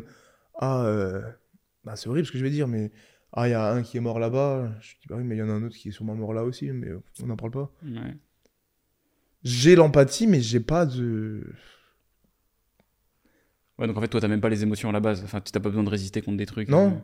euh, Et je suis un peu à l'opposé de mon frère. Bah, par exemple, on faisait de la gym, quand il se faisait engueuler, quand il ratait des trucs, il pétait un câble. Il pleurait, il tapait partout. euh. C'est vraiment, il pétait un plomb. Moi, mec, euh, je m'asseyais. et Je, je- Et toi, en fait, t'es comme Yomi et Alexandre. Bah, je veux pas dire oui, parce que c'est des mecs qui, qui m'inspirent. Donc, ce serait. T'es une machine à Eux, performance. ils sont multi. Mais par exemple, je sais que là, si tu vas faire un Ironman, tu vois, je vais faire ma gueule et je vais faire. Peu importe ce qui va se passer. Mais ouais, moi je trouve qu'il y a de la beauté là-dedans, tu vois. Il y a vraiment des, il y a des leçons à prendre dans le fait de se faire violence, tu vois, la notion de peu importe ce qui va se passer, je vais faire le truc. Mais faut pas non plus chasser le naturel, tu vois. Mais je le chasse pas, tu vois. Ouais. Toi, t'as pas besoin de le chasser, mais en fait, qu'est-ce que t'en sais, tu vois? Ça se trouve, t'as été conditionné dès le démarrage, t'as reçu une éducation qui a, qui a totalement refoulé les Bah sentiments. non, parce Ce qui est que- bizarre, parce que ton frère. c'est- non, non, mais ouais. l'éducation. Bah, dis-toi, mec, euh, ma mère, m'a déjà dit t'es un sauvage. Faut rigoler. Ah ouais? Et cette expression, on me l'a redit, ouais. Et ça, c'est un truc d'ailleurs, en étant comme ça, même en cours et tout, on me dit souvent que des profs, on m'a souvent dit j'étais arrogant. Parce que tu sais, on a beau t'engueuler, on a beau te faire des trucs, dire des trucs, t'es ok. Qu'est-ce que Hmm. veux que je fasse? Et tu sais, ça peut passer pour l'arrogance parce qu'on pense que tu- t'es un m'en foutiste. Tout te passe au-dessus. Sauf qu'il y a une différence entre je dis je m'en fous de ça et bah c'est juste que bah tu peux pas. Ouais. Mais c'est des choses, c'est hyper intéressant et... et je vais essayer de lire pas mal de livres là-dessus, notamment la psychologie. Bon, c'est plus les différences hommes-femmes et tout, parce que ça m'intéresse. Mais euh, parce que j'en ai parlé avec plusieurs potes et eux, ils sont un peu de l'autre côté du prisme. Et je trouve que c'est vachement intéressant de comprendre euh, genre d'où ça vient, tu vois. Et pourquoi euh, je parlais avec une meuf, euh, elle est psy, et elle me disait, euh, pas parce que j'ai fait une session psy, parce que c'est la copine d'un pote, elle me disait, mais peut-être c'est genre, tu sais, une espèce de coquille parce que tu, tu caches quelque chose, un truc comme ça. Hmm. Sauf que quand tu réfléchis, j'ai rien. Je me suis toujours senti. Je suis quelqu'un, j'ai toujours eu confiance en moi depuis, depuis que j'ai 5 ans, tu vois. Parce que vu que j'ai toujours fait de la gym, j'ai toujours été bon en sport, à l'école, j'ai toujours été Hmm. bien physiquement. Et j'ai déjà essayé de me dire, qu'est-ce que je peux cacher, mais il n'y a, rien, tu vois. j'ai Pas... Ah, ça, c'est très spécifique, hein, tu vois, le fait d'avoir confiance en soi dès le démarrage. euh, Ah ouais, mais je pense que c'est pas partagé par bah, beaucoup surtout dans les podcasts que j'ai fait avec des mecs qui sont dans la muscu, c'est tout, ça passe souvent par. euh, Bah j'étais un- surtout- J'étais un peu en surpoids. Ouais, j'ai vraiment l'impression, c'est bah, c'est Ben Francis là quand il est passé, je sais pas si t'as regardé l'épisode euh, quand il est passé chez, euh, J'ai sauté dans ce podcast. bah, chez Chris Williamson, Ouais, où il disait que en fait tous les, parce que du coup lui il parle à tous les top, Ouais, euh, la crème de la crème du c'est fitness, fin, lui. Euh, mais c'est même pas forcément sur lui, il disait que tous les gens qu'il avait rencontrés, les influenceurs fitness qui étaient les plus stocks, c'est eux qui avaient le pire rapport à leur corps, tu vois, Ouais. Qui étaient le, qui étaient le plus mal dans leur peau. Ah non, moi, je. Toi, tu t'en Et j'ai jamais fait la muscu pour les autres, euh, Ouais. c'était juste moi, je veux être fort. euh, Mais je me sentais bien, tu vois. Ouais, ça c'est fou. Bon, après, tant mieux, je vais, je vais m'en plaindre. Bah ouais, de ouf, de ouf, t'as pas. Mais je pense parce que j'étais dans. un- Je pense que le fait d'avoir fait de la gym depuis toujours aussi, ça m'a conditionné. euh.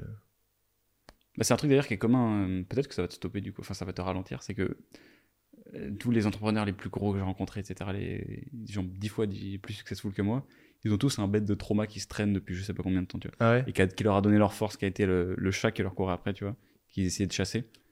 Et je te disais, peut-être toi t'as pas de trauma, donc finalement en fait, euh, bon t'es très heureux, mais, mais je sais pas si t'as une force qui te drive ou qui te dit, ah, j'ai envie de mettre un terme à ça, tu vois. C'est quoi, c'est quoi ton chat qui te court après? Mais je, je, je sais pas. T'en as pas?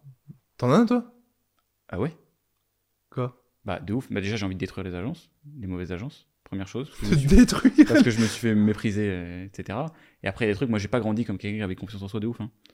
Donc, quand t'as pas forcément beaucoup de reconnaissance des autres, etc., t'as envie de la gagner, de la conquérir. Moi, j'essaie d'en être conscient le plus possible et de pas le, Mhm. le, le poursuivre de façon malsaine. Mais j'ai un moteur comme ça, j'ai un moteur où j'ai envie d'avoir du succès, tu vois. J'ai envie, de- j'ai envie que ma boîte elle grossisse, j'ai envie que ce soit, les trucs soient énormes, la reconnaissance qui va venir derrière, etc. Mais ça, c'est devant. C'est le fromage. Non, non, bah non, mais tu fuis, en fait, oui, ce que tu vas chercher. c'est la reconnaissance. La reconnaissance, mais le- ce qui me ce qui me motive plus c'est de j'ai pas envie de retomber dans Oui. je fais des je suis insignifiant Tu cherches la reconnaissance et tu fuis le mépris. On va dire. ouais c'est ça ou l'ignorance L'ignorance. Ouais. Ouais, mais c'est pas non plus. C'est pas un trauma. bah si en tout cas ça, ça rentre dans la définition de trauma pour pas mal de gens y a pas un moment où t'as mal vécu un truc. non mais par exemple c'est comme des mecs qui se font bully moi enfin tu vois qui se font euh, je sais pas comment on dit là Ouais, ouais. euh, Ils sont voyouisés, je sais pas, Non, rackettés, Bullying, harcelés. harcelé. Voilà. Bah, ces gens-là, ils... bon, il se trouve que ça n'a pas été mon cas, mais je- ça, c'est des... fait partie des choses qui sont des, des traumas, tu vois. Bah, ça, des- ça, oui, mais c'est pour ça que je dis que t'as pas. Ok. T'as pas eu. de- Oui, non, c'est pas des gros traumas, mais c'est des trucs qui te. Genre- Des frustrations que t'as, tu vois. Des grosses frustrations que t'as eues et que tu t'es traîné pendant longtemps. Non, dans vrai, ton enfance et des trucs pas- comme ça, tu vois. Pas forcément eu. Ça, c'est des trucs. euh, Et puis parfois, c'est des trucs insignifiants, mais qui ont énormément de sens pour euh, plein de gens, tu vois. Je sais pas, les gens, ils ont. Il y a des gens, ils ont perdu leur chat quand ils avaient, ils avaient 8 Ouais, ans. il y a plein de choses. ça les a fumés. Euh, c'est pour ça que je pense ça, c'est- faut pas forcément juger les traumas des autres. Mais en Ah tout cas, avoir, avoir, son, avoir son chat qui te court après, c'est quand même. euh, Mais je, vais- je me suis déjà plusieurs fois posé cette question, mais je t'avoue. Genre, t'as peur, t'as des peurs? C'est quoi ta plus grosse peur? C'est une question, c'est trop dur à répondre, moi, je trouve. T'en as pas toi? Bah, sûrement. Je vais pas dire que j'ai pas de peur, mais. Je- Quand j'y réfléchis. Moi, j'ai quand même peur d'avoir tort. Bon, mais ça, c'est pas une peur. ça- T'as plus peur de passer pour un guignol. Donc c'est une peur. Ouais. Mais de tort. Non, mais euh, j'ai peur qu'en fait, moi, j'ai un peu cette anxiété parfois qu'un mec arrive le matin qui fasse Salut. En fait, non, c'était une blague, vas-y, tiens, euh, je reprends. Tu vois Et tout, je sais pas, ça part pas. Dans quel, dans quel sens? Bah, en fait, non, mes clients, ils font Non, non, c'était une blague, en fait, on n'a pas signé chez toi et tout, on, on reprend l'argent, tu vois. Genre, euh, et en fait, ta boîte, les gens, non, on faisait semblant de bosser pour toi et tout. J'ai l'impression qu'en fait, t'es quelqu'un qui va te réveiller, tu vois. Ok. Ah ouais? Ouais. J'avoue, j'ai pas de peur, mec, quand j'ai réfléchi. Je peux pas dire j'ai pas peur de. Ouais. Bah, peut- peut- Peut-être que ça va te ralentir. hein. T'as vu Batman? Ou pas Batman, Ouais. euh, Ouais, le dernier Avec Bane? Euh, Ouais, avec Bane. Tu sais, quand il arrive à sauter à sortir du puits, etc., c'est Oui, parce ouais. qu'il accepte, il saute sans la corde. Il a peur. Ouais. Donc en fait, c'est un moteur que, bon, peut-être du coup, peut-être tu seras très heureux, tu vois. Mais Parce que par exemple, toi, qu'est-ce qui te rendrait heureux? Genre, comment tu définirais ton bonheur aujourd'hui? C'est trop dur. Euh, Je pense que c'est mon. Genre, qu'est-ce qui, dans 15-20 ans, ferait que tu peux te dire. Non, c'est avoir accompli des choses dont je suis fier, tu vois. Avoir, euh, J'ai mon associé qui dit toujours vivre, c'est accomplir.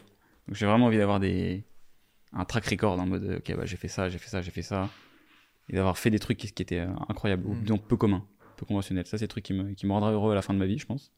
Et sinon, entre-temps, c'est d'avoir fait des trucs peu communs sans m'être euh, infligé une souffrance euh, monumentale, etc. Parce que en France, t'as beaucoup ce truc-là qu'on t'apprend dès l'école et, et la prépa aide pas à ça, c'est parce que c'est exactement le, la traduction euh, pendant deux ans de ce truc. C'est que pour, euh, si t'as pas souffert, en fait, finalement, la récompense, c'est qu'elle est pas, elle est pas importante. Tu vois. Ouais, ça, c'est un fake en vrai. Ouais, il faut souffrir, tu vois. Il faut. Parce que comme ce qu'ils disent, tu peux pas, tu peux pas euh, travailler de ta passion. Enfin, tu peux pas vivre de ta passion. Il ouais.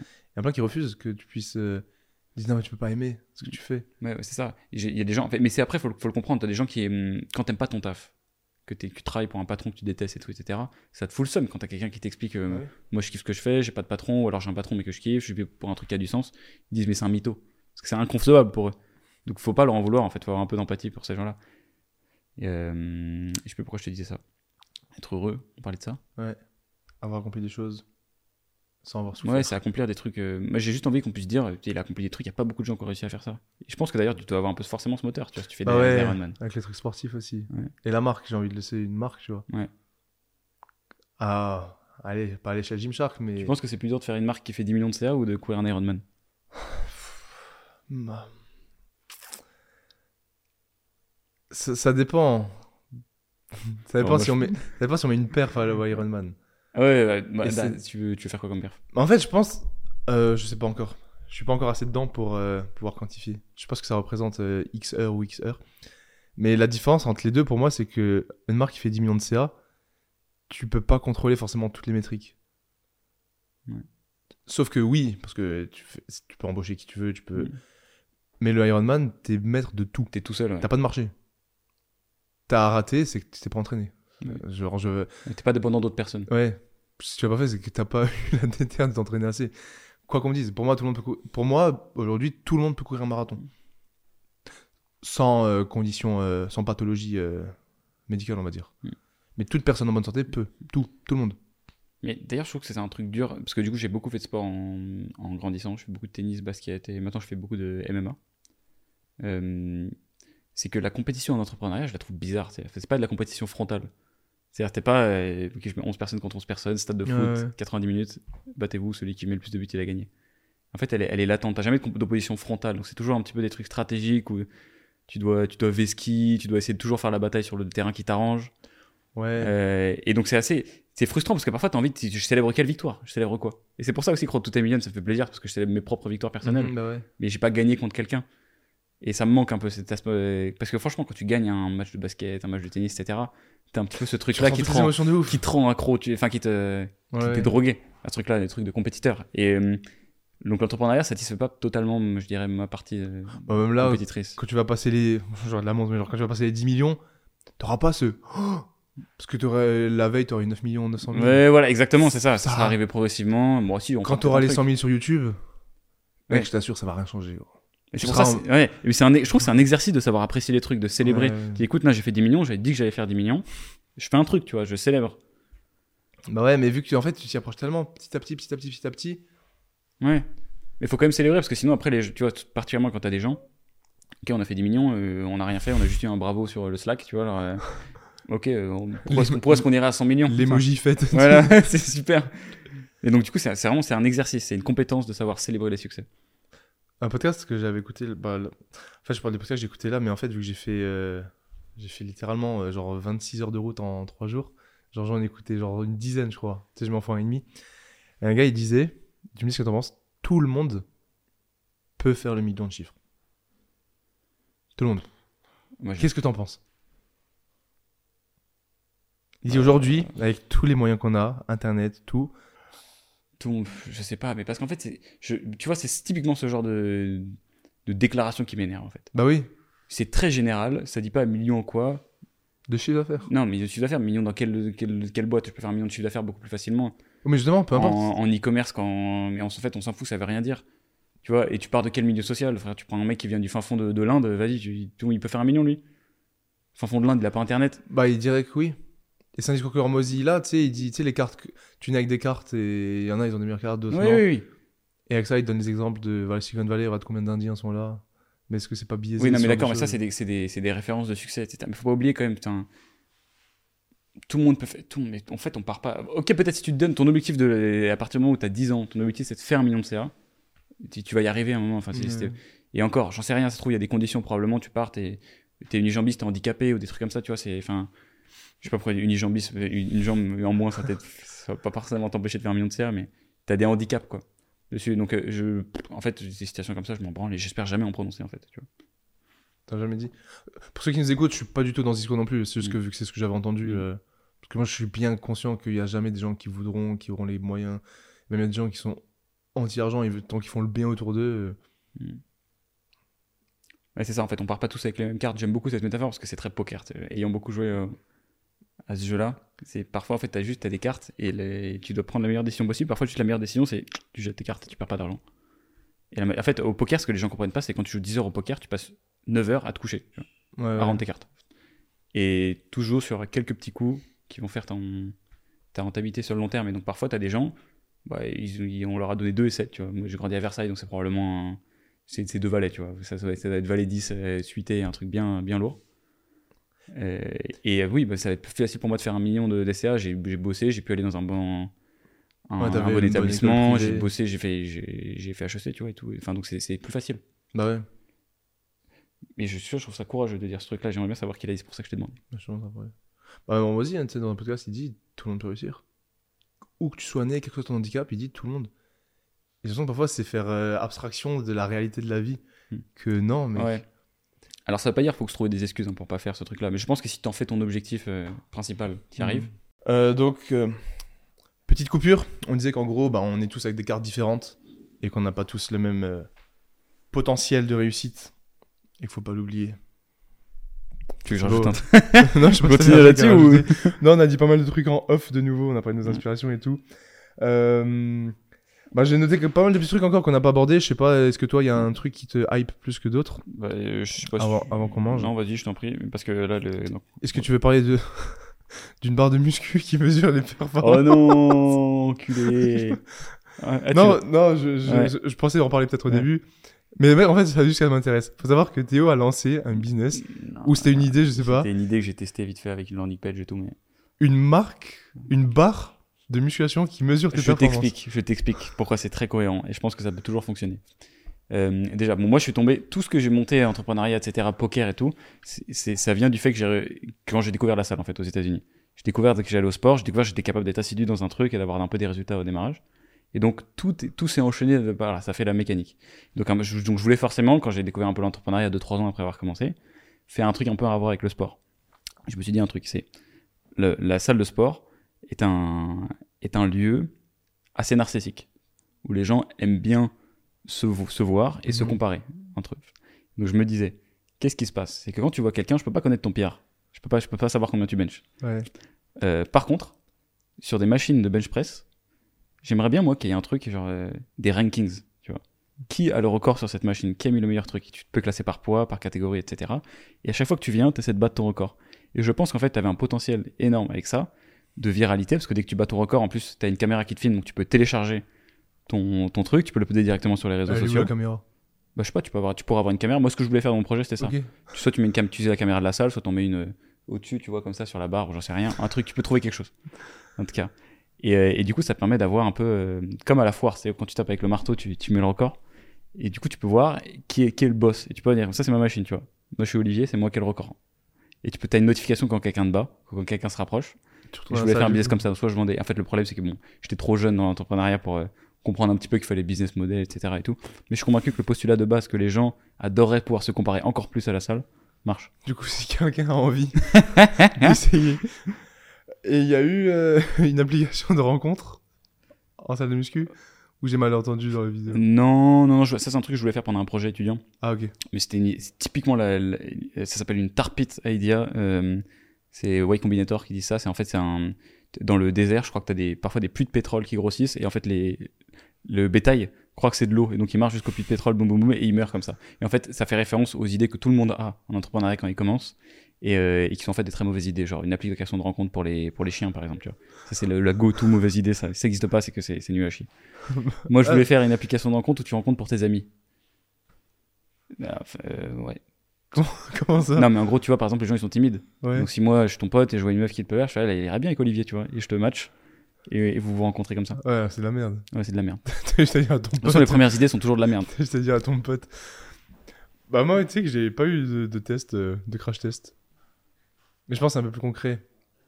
T'as rien du- raté Du, coaching. euh, ouais, du coaching. Mais j'ai pas raté parce que j'étais coach et kiné. Ensuite, je me suis première entreprise. Bah, j'avais la, c'était la marque de vêtements, YouTube. Et j'ai, je suis resté dedans, quoi. Mais j'ai, j'ai beaucoup envie de créer une nouvelle entreprise. M'associer avec quelqu'un, tu vois. Pour, parce que j'ai pas le temps de tout faire. M'associer et créer un nouveau truc. Genre quoi? Je sais pas, mais j'ai envie, mec. J'aime trop. J'aime trop euh, créer des trucs, mais j'aurais pas le temps. Déjà là, c'est une galère. Mais apparemment, les, les marques de, de. Pas de compléments de. On me demande souvent pourquoi je fais pas de marque de compléments alimentaires. Mais, pff, c'est trop compliqué, mec. Marger là-dessus. euh, en plus, j'ai le sponsor. euh. Hmm.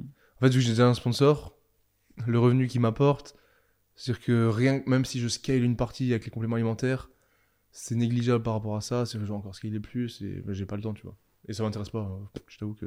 Hmm. Mais c'est les energy drinks, mec. Apparemment, c'est. Bah, c'est ce qu'ils ont fait aux States. T'es un bête de bise. Apparemment, mec, c'est. Bah, je vois Logan Paul et Bah ouais. a l'autre là. KSI. Et le Guzman, là, que je te disais, il, a- il, a- il s'est mis une vidéo, il, a, il s'est mis 10 objectifs pour les 10 prochaines années. Et dans ces 10, il y a créer une nouvelle entreprise et faire 100 millions. Et, et le gars, vu que deux objectifs. Il fait déjà 100 millions, lui Ouais, ouais. Et pourquoi il veut refaire ça? Je sais pas. Et le mec, il lui dit, son pote, il lui dit, ouais, tu, penses- tu penses pas que c'est l'objectif le plus dur de la liste? Il fait, easy. Genre, avec certitude, tu vois. Et il dit qu'en fait, il a tellement de contacts aujourd'hui que ça serait tellement simple. Que s'il lance le truc, mec, il y aurait déjà tout qui est en place. Hmm. Ouais, non, mais c'est un autre monde, les, les States. hein, Et le, bah, son pote, le Max qui fait la marque de Bourbon, il a fait un podcast avec Ormodi. Ah ouais? Ouais. Il- du coup, il a un podcast, le mec Attends, comment ça Ouais, il a Don't Be. euh, qui, le mec? Ouais, le podcast dans lequel ils Don't. Be Sour. Et c'est stylé en plus le nom. Max que- Tuning. Ouais, vu que sa marque c'est Sour Strips. Ah, ok. Et un truc qui est trop drôle par rapport à l'image de marque et la personal brand et tout, c'est que ce gars, ça fait genre. euh, des- ça fait peut-être quasiment 10 ans que j'ai vu ses premières vidéos, tu vois. Et là, ça fait genre 3-4 ans qu'il a le même nombre d'abonnés. C'est ouf, je trouve. Sur YouTube, hein, ça, ça, ça bouge plus. Et Guzman, pareil, Guzman, il a passé. C'est le plus gros dans l'industrie du fitness. Le plus gros. Il a même pas un million d'abonnés. Sur YouTube, c'est fou. Et dis-toi qu'il a passé le million d'abonnés en décembre. Et là, aujourd'hui, en juin, il a encore 999 000. C'est-à-dire qu'en 6 mois, il a perdu. C'est Ah ouf. ouais, abusé. Donc qu'est-ce que t'en tires comme leçon de ça? C'est quoi Je sais ont pas, arrêté- mec, Ils ont arrêté de faire du YouTube. euh, Je comprends. Mec, il a, il a dit dans une vidéo, il dit, je suis allé sur, il a commencé TikTok. Il a dit, j'ai fait genre des, des 5000 vues sur TikTok. Mm. Alors que c'est le mec. le- Et je sais pas ce que j'en tire parce que j'ai l'impression qu'il y a un bug dans la matrice, gros, quelque part. Il fait des vlogs, mec, il a 20 000 vues. Ok. Mais Donc en gros le truc c'est que c'est qu'ils ont des énormes boîtes et pas tant d'abonnés que ça sur. YouTube, enfin de croissance d'abonnés. Après, ils sont là depuis tellement longtemps que peut-être ça stagne, mais je me Ouais, dis. bah, ou alors c'est pas YouTube qui porte leur business. Hein. Oui, mais comment ça peut stagner? À un moment, t'es quand même quelqu'un, il est connu, tout le monde le connaît. Mais ça veut pas dire que de la croissance. Oui, oui, oui, non, je sais, mais c'est fou. Il poste, il continue de poster là. Max Tuning, mec, il poste deux fois par semaine. Ça bouge plus.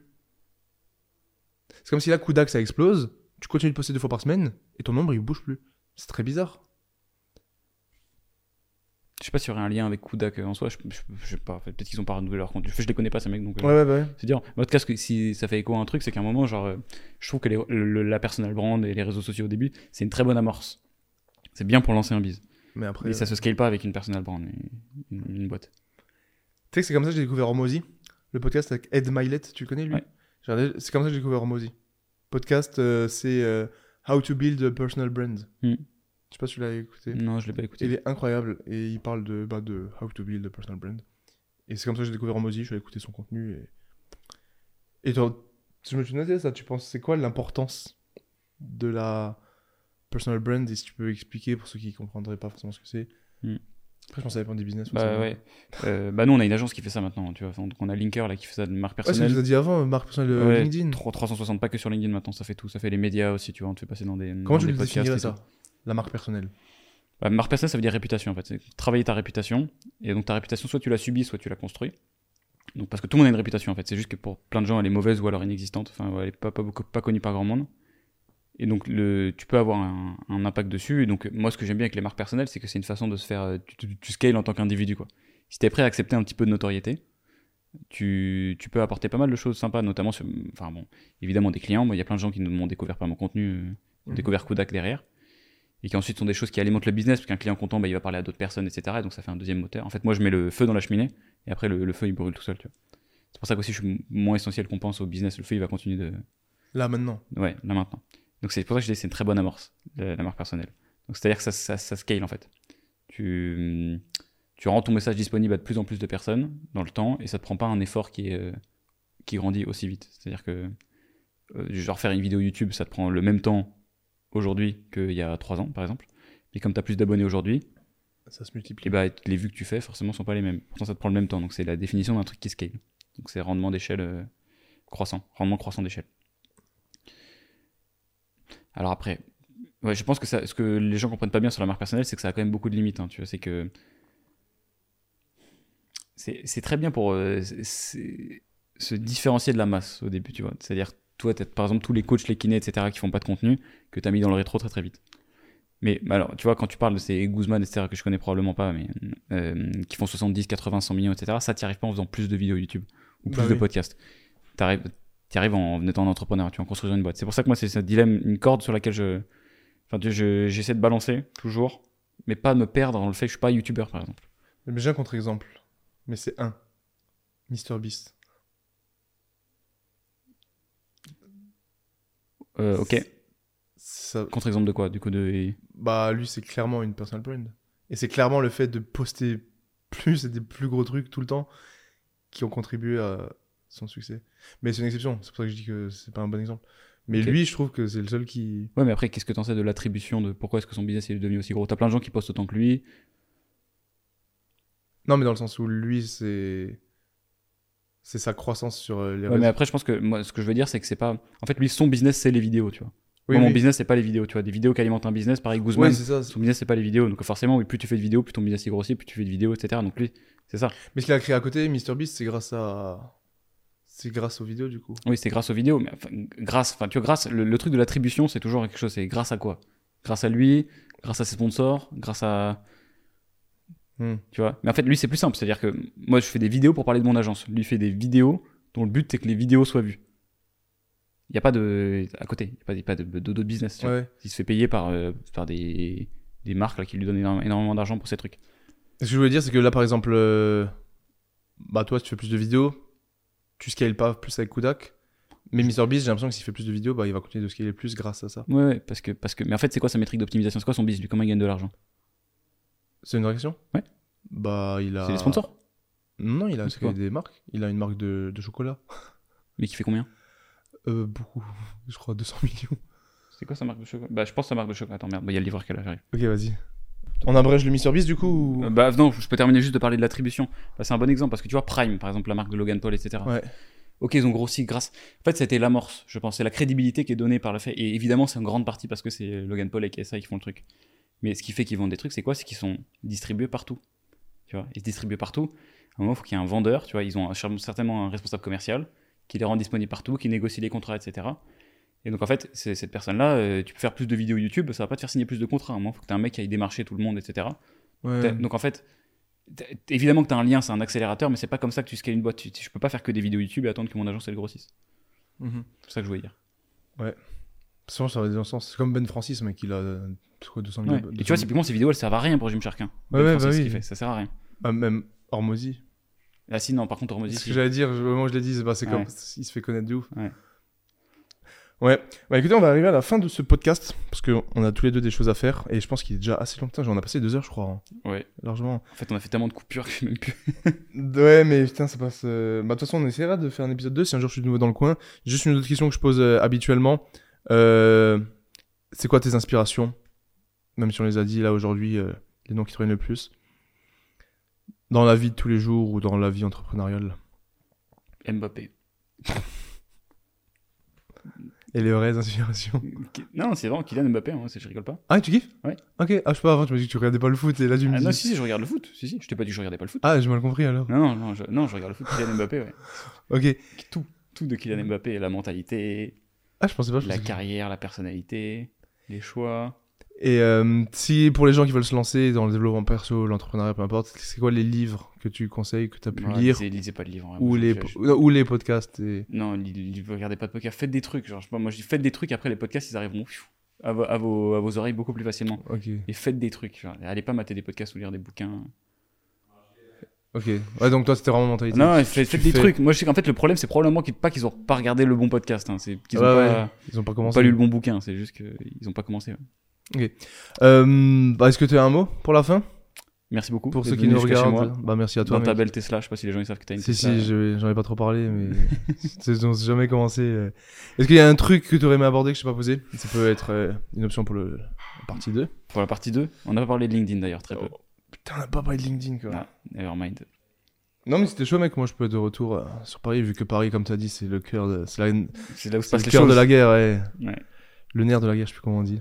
Mec, bah, en tout cas, merci beaucoup pour ton temps. Oubliez pas d'aller voir ce que. Après, je sais pas si vous aurez la nécessité de bosser avec Kudak, mais allez voir ce que Théo fait. En tout cas, il y a beaucoup de conseils sur l'entrepreneuriat, des, des beaux podcasts, des belles vidéos YouTube, des beaux TikTok, euh, sur un petit peu tout. Et oubliez pas de mettre une review de 5 étoiles sur mon podcast, le sien aussi, de vous abonner si vous êtes sur YouTube, de mettre un commentaire. Et voilà. On est Bisous. bon? Tout Bisous, tchou tchou.